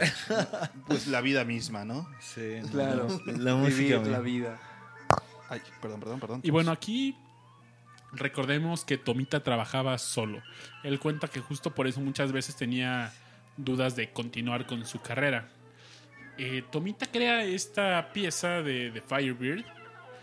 Es un ballet compuesto por Igor Stravinsky en 1910. Y, bueno, esta interpretación de Tomita es una versión algo trunca comparada con la versión original. Pero bueno, por supuesto que la versión de Tomita es muy buena también. Está basado en historias folclóricas rusas sobre una ave mágica de brillo intenso, el Zar Pizzao. No, es algo ruso, no sé cómo se diga eso, caray. Trotsky, Trotsky, perestroika, vodka. Stravinsky, Trotsky. Que es tanto como una. Kurnikova, vodka, vodka, perestroika. vodka, vodka, perestroika. Putin, Vladimir. Aquí machacando el- la forma de pronunciar las cosas en otros idiomas, chavos. Y bueno, debido a su trabajo como compositor de la música electrónica, él tuvo que rechazar otras ofertas laborales, lo cual también afectó su economía. Pero al final pudo comprarse 40 módulos de 30 mil dol- de cada 30 mil dólares cada uno y, y se aunque, hizo fuera- famoso. aunque fueran eh, monofónicos, 40 tape recorders y... Pues mira, yo la verdad es que no sé por qué tenía problemas económicos y vendiendo dos módulos ya salía del pedo. No manches. Pero Pues no, no justamente lo quería vender. Su dinero lo invierte en eso, ¿no? Es como, Claro, claro. Hoy vi un meme bien cagado que decía de. Había una cartera abierta y decía, ¿cómo es que he llegado a esto? Y, es un- y de repente toman la siguiente foto del meme, era una colección de discos y. Ah, ahora entiendo por qué. Creo que algo así me pasa a mí. Y así le pasaba a Tomita. Se le, ah, tengo dinero, compro otro módulo. Y no pago la renta. Podré, no comer, pero necesito ese módulo. No comel, pelo. Pero sí con plal. Sí, y de hecho, pues bueno, realmente Tomita sigue haciendo más música clásica. El siguiente álbum es The Planet, sale en 1976. ¿Quién hizo The Planet Halls, no? Exactamente. Y aquí fue cuando Tomita tuvo un problema, pues... Legal. el- pues no legal, pero el, pues, ya cuando Tomita sacó este álbum, pues Gustav Holst ya estaba muerto. O eso creo. ¿Cuándo murió Halls, no sabes? Eh, ahí no averiguan. No, no estoy muy seguro, pero bueno, si, si esta obra la compuso Holst en 1914, en 1916 Ah, y la pues presentó en sí. 1918, pues no creo que haya vivido al 76. yo, No, creo- yo no tampoco creo, creo. que haya vivido hasta esa época. Yo creo que se murió en los 50 máximo. Pues sí. Y bueno, y y este disco lo cagado es que RCA se le impuso a Tomita hacer este disco porque sus otros discos de música clásica se habían vendido bastante bien. Eh, había- pues todos, han- todos habían sido un éxito. Pues, o sea, de hecho, yo, yo sí he escuchado de conciertos de, de sinfónicas que tocan halls. O sea, si es una, un concierto de música clásica, pues que se da frecuentemente. O sea, sí son de las obras famosas que, de- que se tocan todavía. Ya, ya nos resolvió la duda aquí el buen Aure, como siempre. Gracias, Aure. Venga. Gracias. El 25 de mayo del 34 pasó a, a mejor vida el buen Holst. Ya. Pues quizás sí. sí. fue una, una pelea de, de derechos de autor, ¿no? Pues sí, yo creo que sí. Pues es que... Es que ahí te va, justamente eh, su hija fue quien dijo, no, es que no puedo, la música de mi padre no puede ser interpretada de esta forma. Entonces no le dio, ella tenía los permisos de, pues, De regalías, de, ¿no? todas sus obras de- del padre. Y dijo, y no, no te doy permiso para que toques la música de mi padre de esta forma. Entonces, pues tuvo que sacar de mercado todos los discos de The Planet. Pero sin embargo, o sea, creo que estamos de acuerdo lo que lo que le añadieron a la cultura, ¿no? O sea, qué gran obra nos dejó con esta interpretación electrónica de, de los planetas de Holst, ¿no? Qué, qué, qué pena que esto pasa, pero qué bien que como quiera tenemos el disco hoy día. Así es, así es. De hecho, la idea de Tomita para este disco era un álbum conceptual. Él intentaba hacer una, eh, una suerte de transmisión en vivo. Algo de esto estaba sucediendo en un punto cualquiera del universo. Oye, ¿tú sabes qué a mí me pasa? A mí se me hace muy extraño que hay álbums que no son álbums de concept, o sea, no son concept albums. Pues será una opinión muy personal, pero yo sí creo que cada álbum debe contar algo. O sea, Claro, no, claro. no deben ser pistas pues, totalmente separadas una de la otra. Digo, a Tiene que menos tener... de que sea pop. Mm, pues, No bueno, creo. pero- Es que de hecho, Aquí no escuchamos pop. Ya lo sé, pero hoy, hoy Pero en día, bueno, hablando sí. en el grosso, pues. Sí. hoy en día ya se Eh. perdió algo muy importante en la música. Que antes, cuando un músico quería, pues, no sé, sacaba, tenía una rola muy buena, pero no tenía un álbum preparado, pues sacaba, pues lo sacaba como single o como, Claro. eh, como long play. Que un LP realmente, un long play era, ok, pues era más que un sencillo, pero no era todo un álbum. No, nomás un, un EP.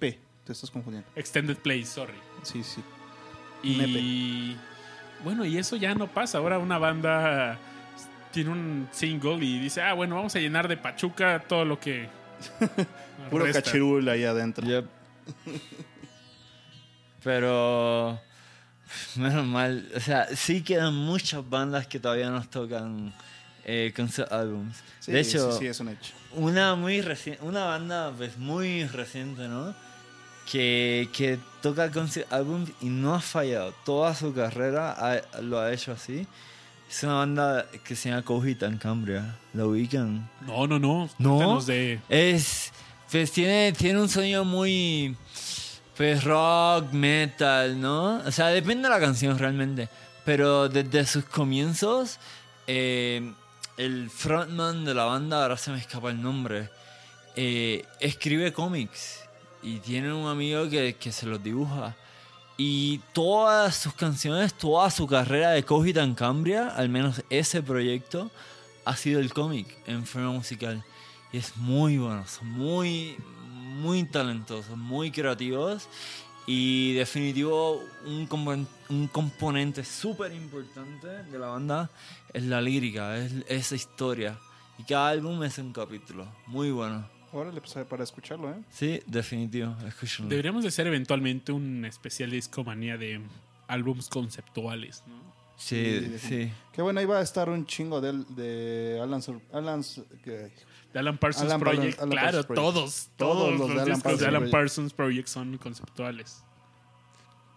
Sí, pues conceptuales de los maestros, los de Pink Floyd. también. Sí, estaré muy sesgado por eso, pero mi banda favorita, pero Pink Floyd, qué grandes álbumes eh, conceptuales nos ha dejado. Oye, Pepe y, y Quiroga hace álbumes conceptuales. No, creo que no. bueno, el próximo, ¿no? Venga. Tal vez el próximo. Lo estamos sacamos trabajando. rolas, pero... Sí, lo, lo estamos trabajando. Va a ser este. Eh, ¿Qué va a ser? ¿Qué va a ser? Algo del gráfico. La delincuencia en México. Sí, de a- arri- arriba la abuelita que mató y hacía tamales con las personas. La mata Me viejita. imagino el Mariano haciendo una rola así.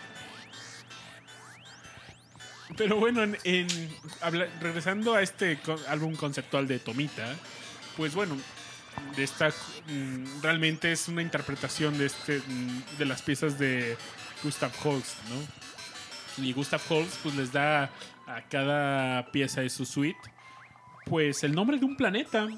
Son siete movimientos entonces, y también le da no solo el nombre del planeta, sino también el nombre de la de- deidad mitológica grecorromana. El primero es Marte, el portador de la guerra. Que justamente un dato curioso de esta rola es que el primer ri- riff de la canción de Black Sabbath, Black Sabbath del primer álbum, comienza con esta pieza de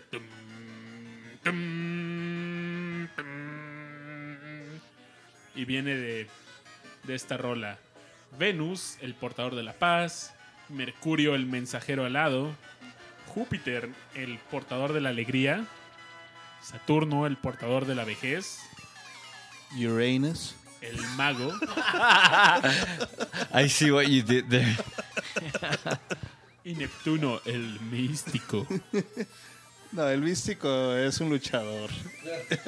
La arena estaba de bote, bote. Y bueno, Tomita nos dice que las casas disqueras japonesas son muy conservadoras, por lo que adaptarse a un nuevo sonido como el del Moog no fue una tarea sencilla. En ocasiones les gustaba ver su música, pero la gente de las ventanas, de las ventas, perdón, le ponía trabas diciendo que ese sonido no iba a vender, chavo. Oye, ¿quieres que te haga un cuento sobre la producción japonesa de música? En Japón, a los. ubican todas estas bandas como los Backstreet Boys, Los- estos los J-poperos. los boy bands, Simón. claro, los J-pops. Eso, esos cantantes, artistas, como le quieran llamar, cobran salario mensual. ¿Saben por qué? Porque está esta persona que en Japón, en japonés, le dicen producer, ¿no? De productor. Y lo que hace es producir personas, producir bandas. Y es, o sea, junto a ese dato de, de las disqueras conservadoras, y además que Japón es un país muy conservador, está este concepto de, pro- o sea, el productor te ve, te ves bien, te produce y te dice canta Y ya, y aquí con el software pues te arreglamos la voz. Pero la música en Japón es muy diseñada, digamos. Fíjate que hay algo muy, muy curioso que, que platicas ahí es, por ejemplo, las girl bands también japonesas. Claro, la que va a Ah, 48, que va ¿no? 48, Sí. Sí, muy... O sea, de plano esos, eh, esas mujeres no son mujeres, son objetos. Sí, O totalmente. sea, están prohibido que ellas tengan novio o que tengan nada. O sea, ellas si- simplemente sirven el Diseñado, propósito ¿no? para su para sus fans. O- El japonés trata mal a la mujer, ¿no? También sí, la, la sociedad japonesa es misógina. Ve. 100% misógina. Les voy a contar una historia. Ahí medio chistosita que, que me contó un buen amigo, Ángel Torres. Este, él estuvo viviendo en Japón un buen rato. Él trabajaba para SNK, los que hacían, los que hacen King of Fighters. Ajá, ajá, ajá. Entonces, bueno, este. Él estaba ahí con el con uno de los chonchos ahí de, de- de Japón. Y de ahí de SNK y le dice, lo invita a su casa, ¿no? Le dice, Ángel, deberías conseguirte una mujer japonesa. Las mujeres ¿Cómo? japonesas son, son las que mejor te pueden tratar, las que, las que más te cuidan, ¿no? La- o sea, y, y él platicándolo, pues cuando, tú- cuando lo empezó a platicar, pues lo, lo estaba platicando como, como si fuera la mejor madre o cosas por el Claro. estilo, ¿no? Y de repente le dice, no, mira, créeme, tienes que conseguirte una mujer japonesa. Entonces van entrando a su casa y el cuate, o sea, ya se había quitado los zapatos y todo el rollo. La señora les estaba esperando en la entrada de la puerta y todo el rollo, ¿no?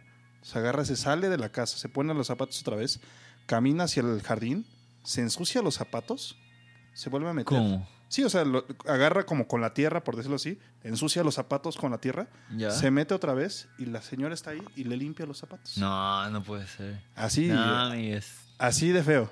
no está bien eso. No está nada bien. No, No. está nada bien. Es como si fuera Es como. tu esclava, Así ¿no? es. No, no. Muy mal. Y me dice mi cuate, no, hombre, me quedé atónito. ¿no? Es imposible que puedas tratar así a una mujer y que ella lo, lo acepte, ¿no? No, no se puede. Bueno, pero Japón conservador. En la música y en más cosas. Muchas cosas. Digo, en otras tantas son unos loquillos de primera, pero. Ah, pero a ver, o sea, Tomita en los 60 era un loquillo de primera. O sea, esto de música electrónica, música clásica electrónica.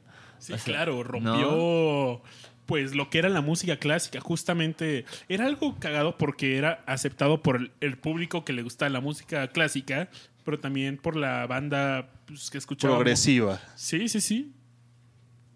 Ahora Hubo sí que atacó los, atacó los dos mundos. Pero realmente tú crees que Tomita evolucionó lo suficiente?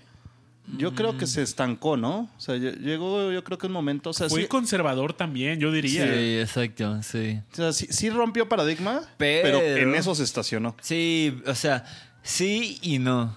O sea, ¿qué, pues, qué, qué estaba pasando recientemente? Ubican esta, esta, no sé ni cómo decirle, o sea, literalmente es un holograma. Ah, Hatsune Miku. Ahorita vamos a Sí, eso. Espérate, hecho. espérate. Ahorita vamos a eso. Ah, ¿lo aguantamos? Sí, Venga, aguanta, aguanta el tema. Venga.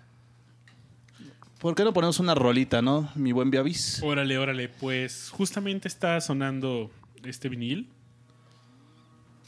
Pues vamos a dejarlos con... ah, no alcanzo a ver en qué track vamos. Uno, dos, tres, cuatro. Estamos escuchando... Pues yo creo que sería Júpiter, ¿no? Así es. El portador de la alegría. Y les llevamos así la alegría en Discomanía.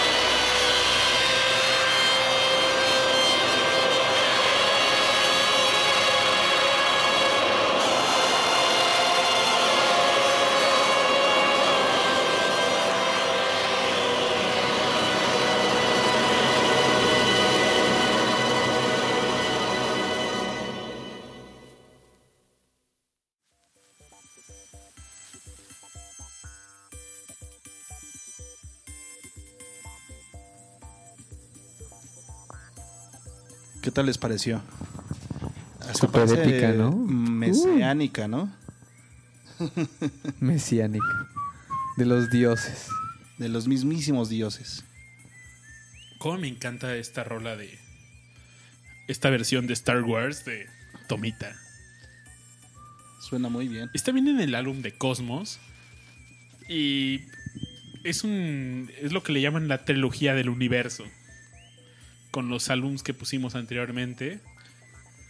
Pero bueno, eh, algo que queremos comentarle era un tema que ya tocó Richard hace unos minutos, que era del sonido de la pirámide, de Pyramid Sound, que toca, que sale con este álbum del Triángulo de las Bermudas de Isao Tomita.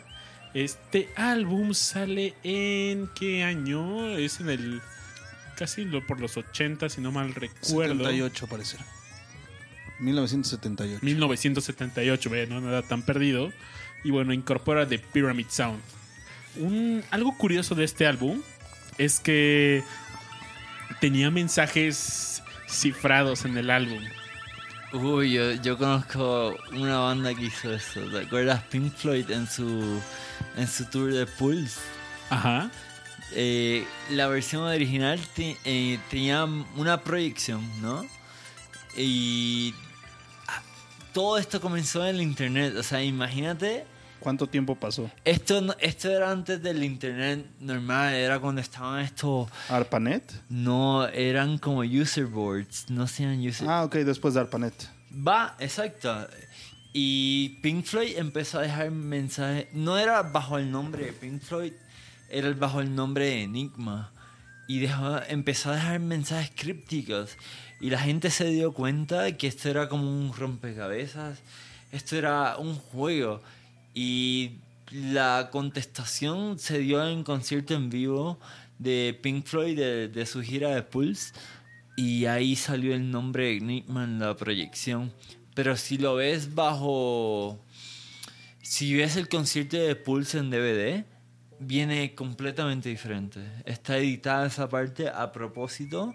Y solo los que fueron al concierto eh, pudieron ver la versión original, la versión verdadera. En los DVDs se, se redujo. Pero sí, cifrados en su música, en sus álbums, en su arte. Wow, esa no me la sabía.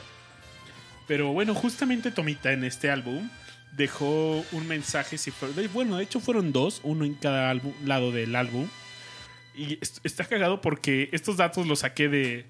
Tengo los dos. Tengo la versión japonesa y la versión americana del Triángulo de las Bermudas. Y en la versión ingle- eh, ame- americana dice que explica ¿no? cómo codificó este mensaje y fue con una computadora que se llama Tarbell, que investigando en el internet encontré que era una computadora que grababa todo en cassettes. Ah, qué cabrón. Y Cinta magnética. exactamente, funcionaba a través de cassettes y pues bueno, ahí hacía pues varias cosas esta computadora y Tomita pues eh, empieza a jugar con pues con osciladores todo esto para empezar a cifrar un mensaje y en la versión japonesa te dice el mensaje que me puse a traducirla con la aplicación esta del Google Translate Órale. que le tomas una foto y te, y te muestra. Pero bueno, el mensaje dice en el lado A, This is the Bermuda tri- Triangle over, slow down. Target 50 miles off, South Florida. A giant pyramid at the ocean bottom. Y el lado B dice, This is the Bermuda Triangle over. Look out, the cylindrical object just like the one exploded over Siberia and crashed into Tunguska. ¿Dónde es eso? Tunguska. Es, Tunguska, en es en la- es en Siberia, ahí en eh, Rusia. Ah, ok. Has just come into the solar system. Y esos son los dos mensajes que están Ahora, lado. está bien cajeto porque hay una relación entre los sucesos que pasaron en el Triángulo de las Bermudas y entre Tunguska. ¿Qué pasó? Así lo, que pasa, lo que pasa es que no sé si se acuerdan, pues, estaba el proyecto Manhattan, Sí. ¿no? Y que donde se hicieron las pruebas fue en el Triángulo de las Bermudas, ¿no? Que estaban supuestamente trabajando con teletransportación y cosas por el estilo, ¿no? Órale. Entre ellos estaba pues Albert Einstein en, dentro Ah, de ¿sí? la, la gente que estaba trabajando en este tipo de cosas. Digo, todo esto es este suposiciones. Sí. No hay nada en papel Pues que igual que realmente el proyecto lo- Manhattan, muy Ajá, secreto. muy ¿no? secreto todo, ¿no? Entonces, este en aquella época también hubo una explosión supermasiva. O sea, del tamaño de dos o tres bombas nucleares de aquella época, que obviamente ningún país podía producir, en la región de Tunguska, en Siberia. Ya, órale. Entonces lo que dicen es que cuando se hizo el proyecto, o sea, cuando se hizo la prueba piloto del proyecto Manhattan en el Triángulo de las Bermudas, el residuo de lo que pasó ahí, que, la- que era parte de lo de la teletransportación que querían manejar ellos, terminó en Siberia, en Tunguska. Era su hoyo negro. Así es. O sea, de donde los jalaron, allá terminaron. por Y sabes, te voy a decir algo muy curioso, ¿va?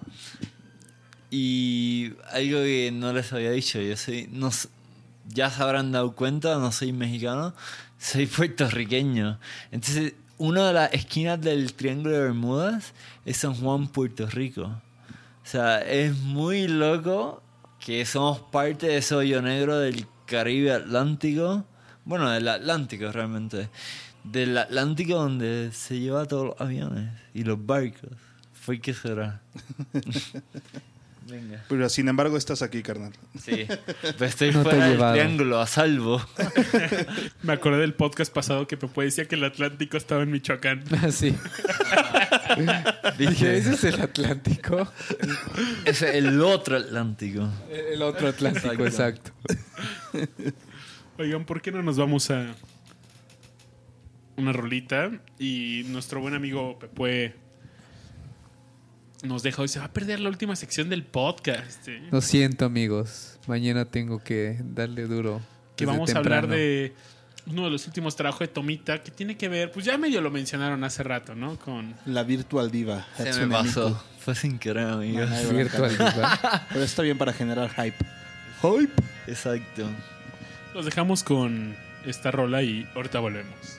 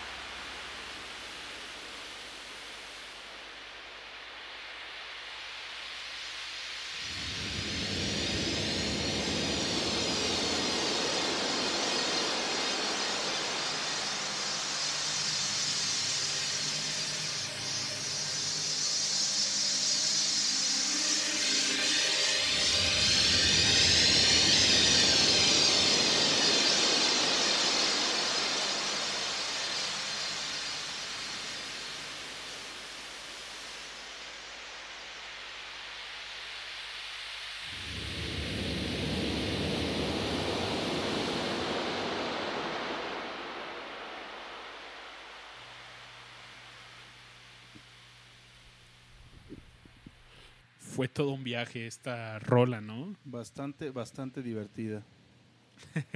Por ahí decían en el chat que parecía el infierno. O el No cielo, culpo. ¿no? Pero vamos a cosas más felices. Jus- justo uno de los últimos trabajos de Tomita, que ya em- empezaron a platicar un poco de esto, ¿no? ¿Por qué no nos cuentan ustedes que son conocedores de... Hablar de, de Hatsune Miku es hablar de un fenómeno que yo creo que ya nos está alcanzando.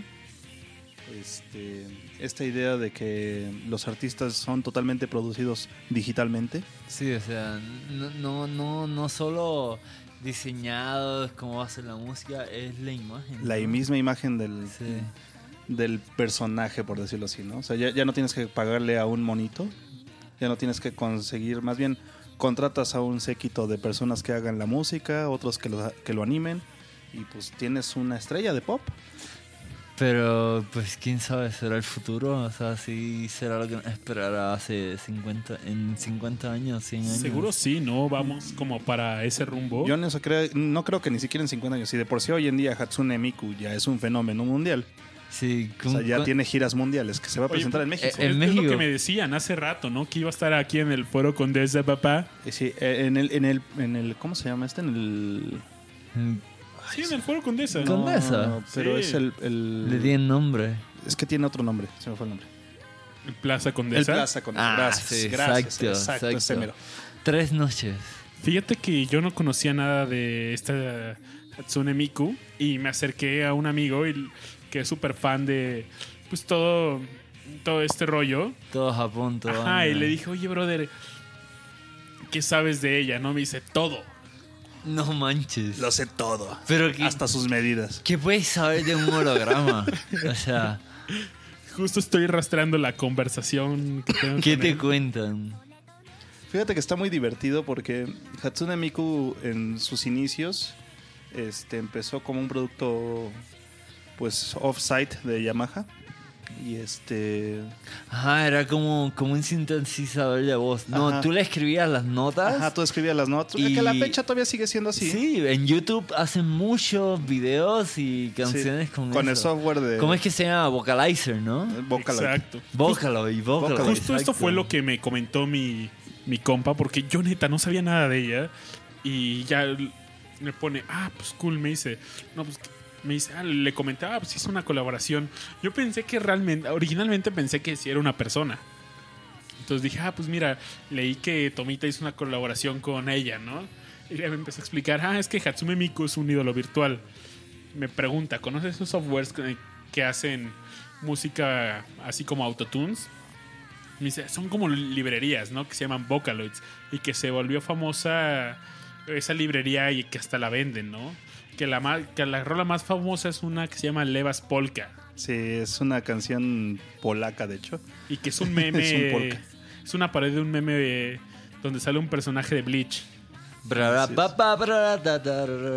Sí, Sí, de hecho, sí. tú buscas Hatsune Miku en YouTube y la primera canción que te sale es esa.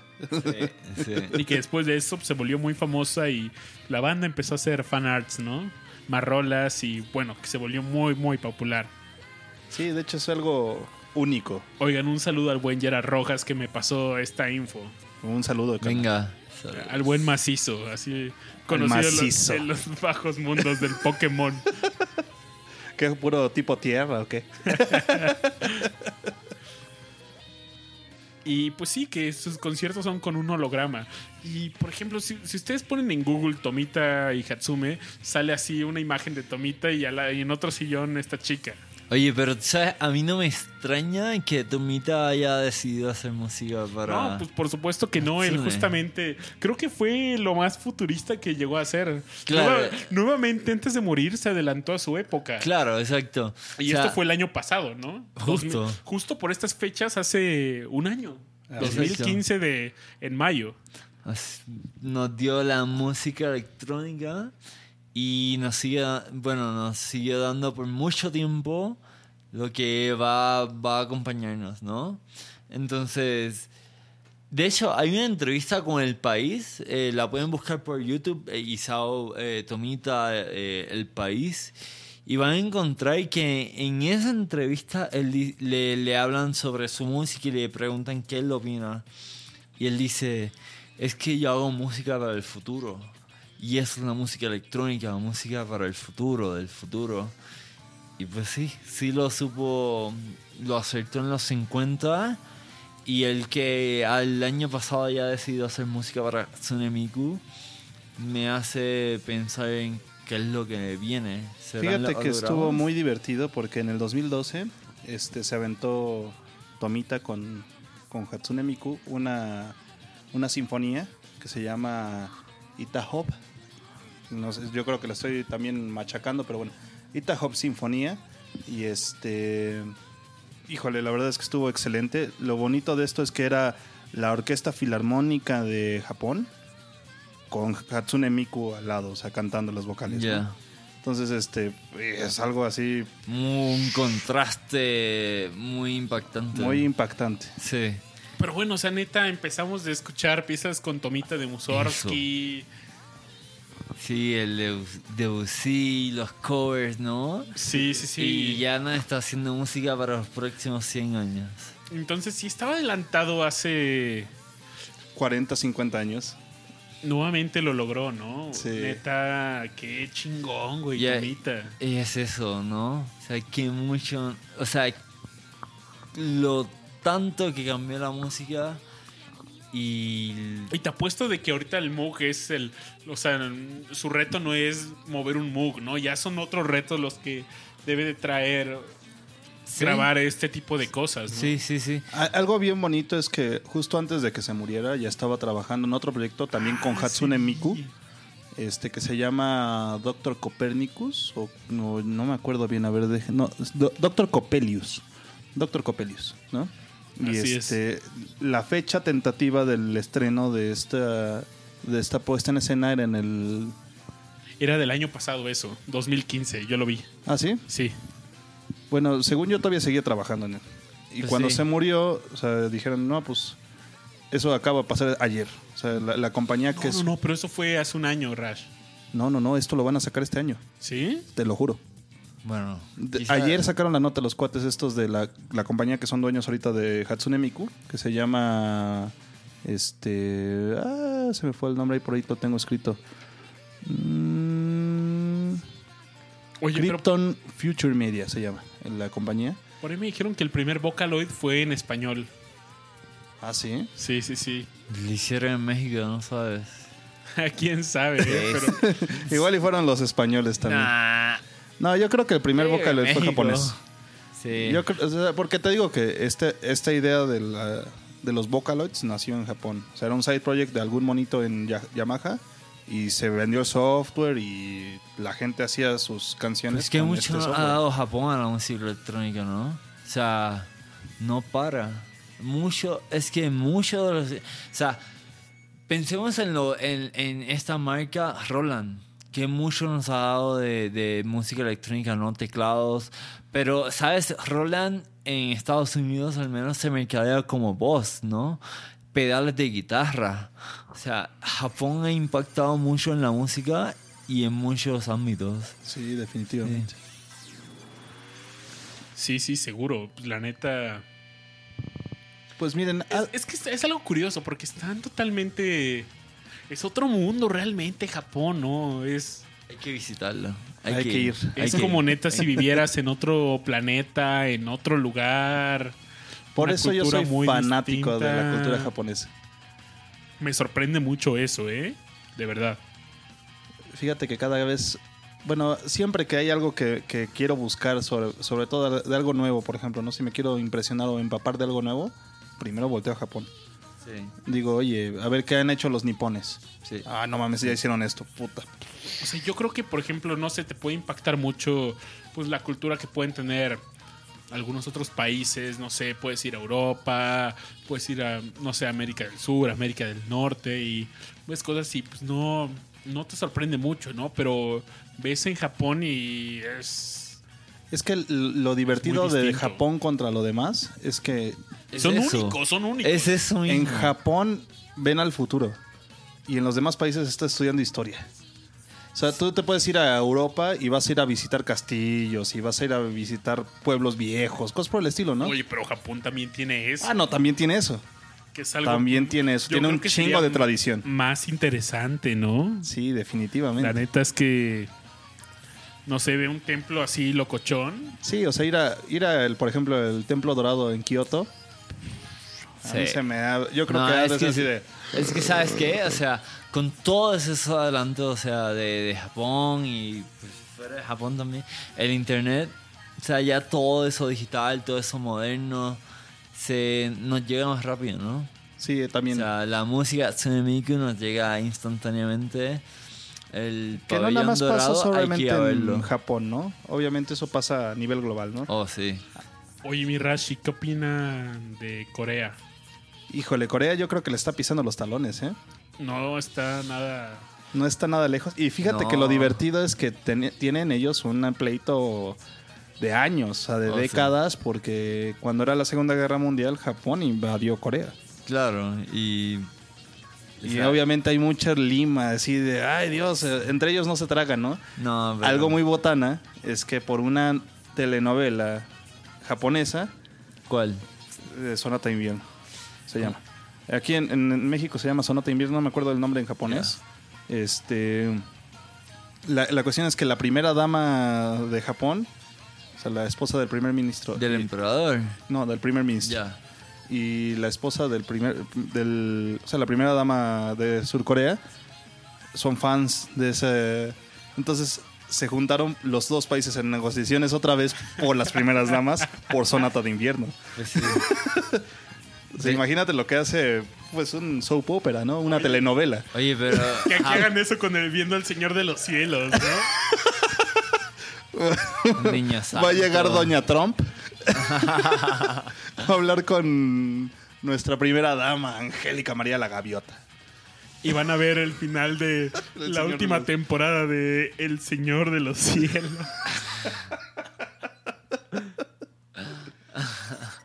¿Por qué no ponemos una rola de esta colaboración que hicieron en el 2012, no? ¿Te parece? Órale, órale. Estaría muy bueno. Es parte, porque es un disco bastante grande, pero es parte de, de la de- del disco que, hizo Tomita, que se llama, otra vez les digo, Sinfonía Itahop, Ihatop, perdón. Este, No, y aparte si pueden ver la animación es muy buena, ¿eh? De verdad, hagan. Sí, búsquenlo en YouTube, ¿no? Los dejamos con esto.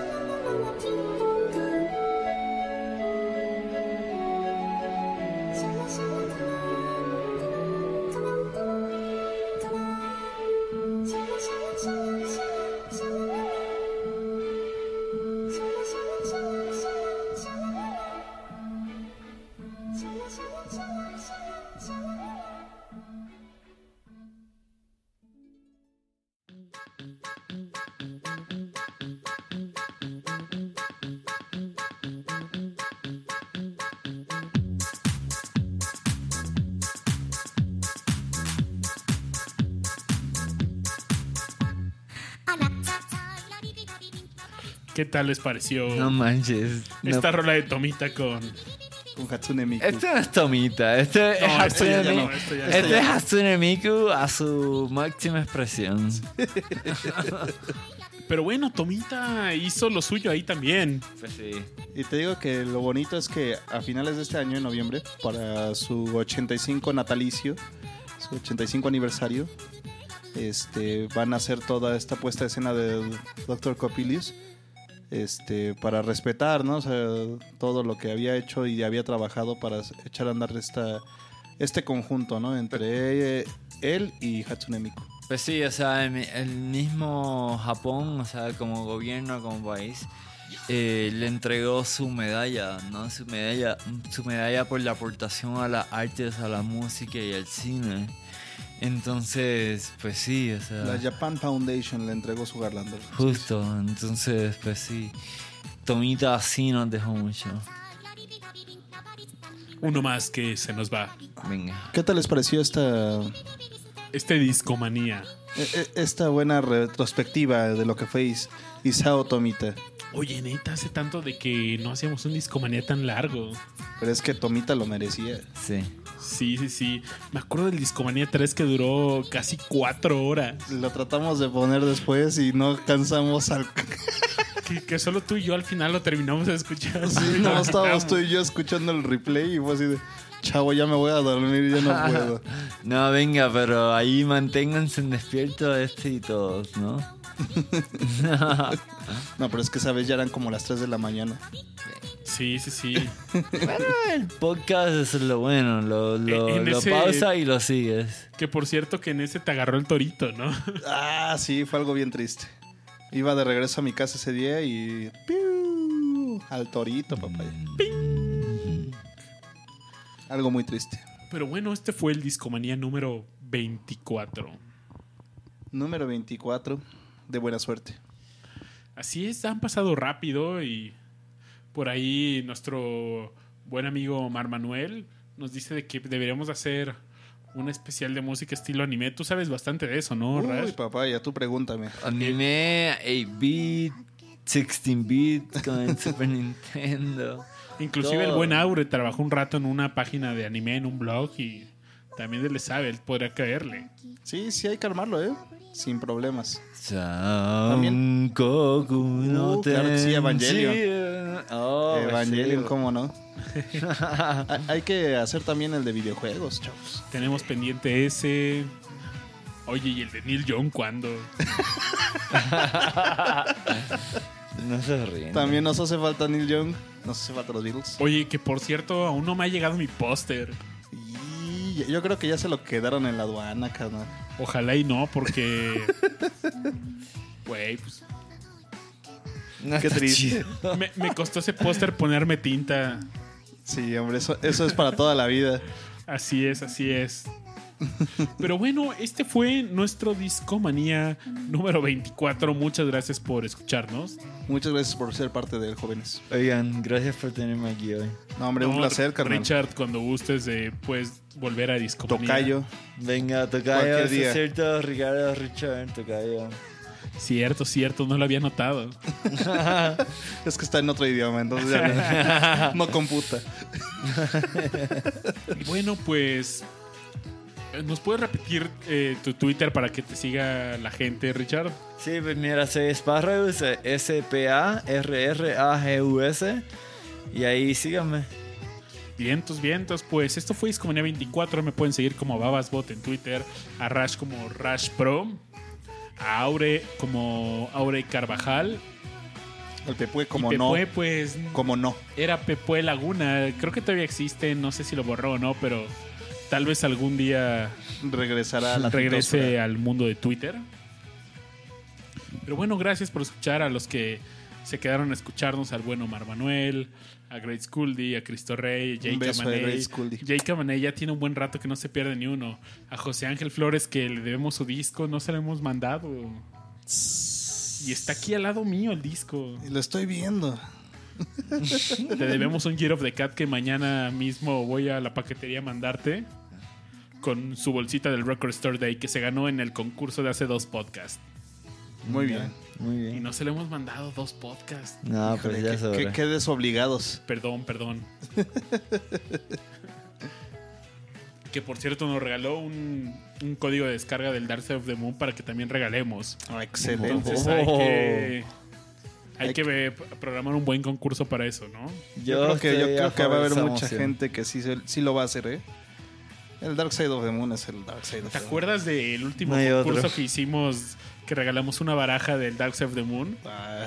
No, era del The Wall. Era y The que Wall. se lo ganó Manuel Tenedor porque Tenedor fue se lo el- llevó. porque Fue el con- único que dijo. Al aire contó su historia del Dark Side of the Moon y pues, nadie más nos mandó nada. Luego, luego son medio apáticos, chavos. Échenle ganitas. Pero bueno, gracias. Eh, nos vemos el siguiente jueves. Muchas gracias por todo y pues aquí estamos. Esto y el- este, este jueves nadie lo pudo evitar. ¿eh? y nadie lo pudo evitar, ni Henry Monster. Ni Henry Monster. ¿Qué monstruos son? Los dejamos con esta rola y nos vamos hasta el siguiente jueves. Bye. Chao.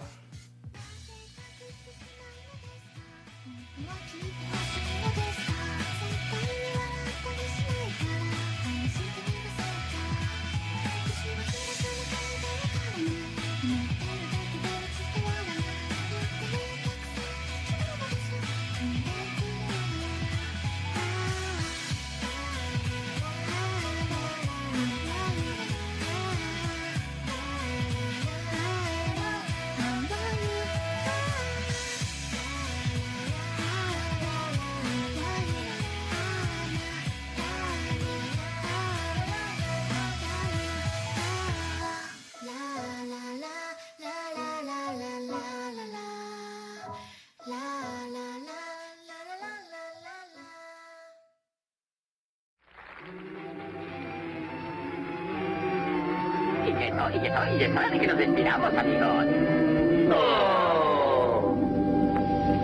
Lástima que terminó el festival de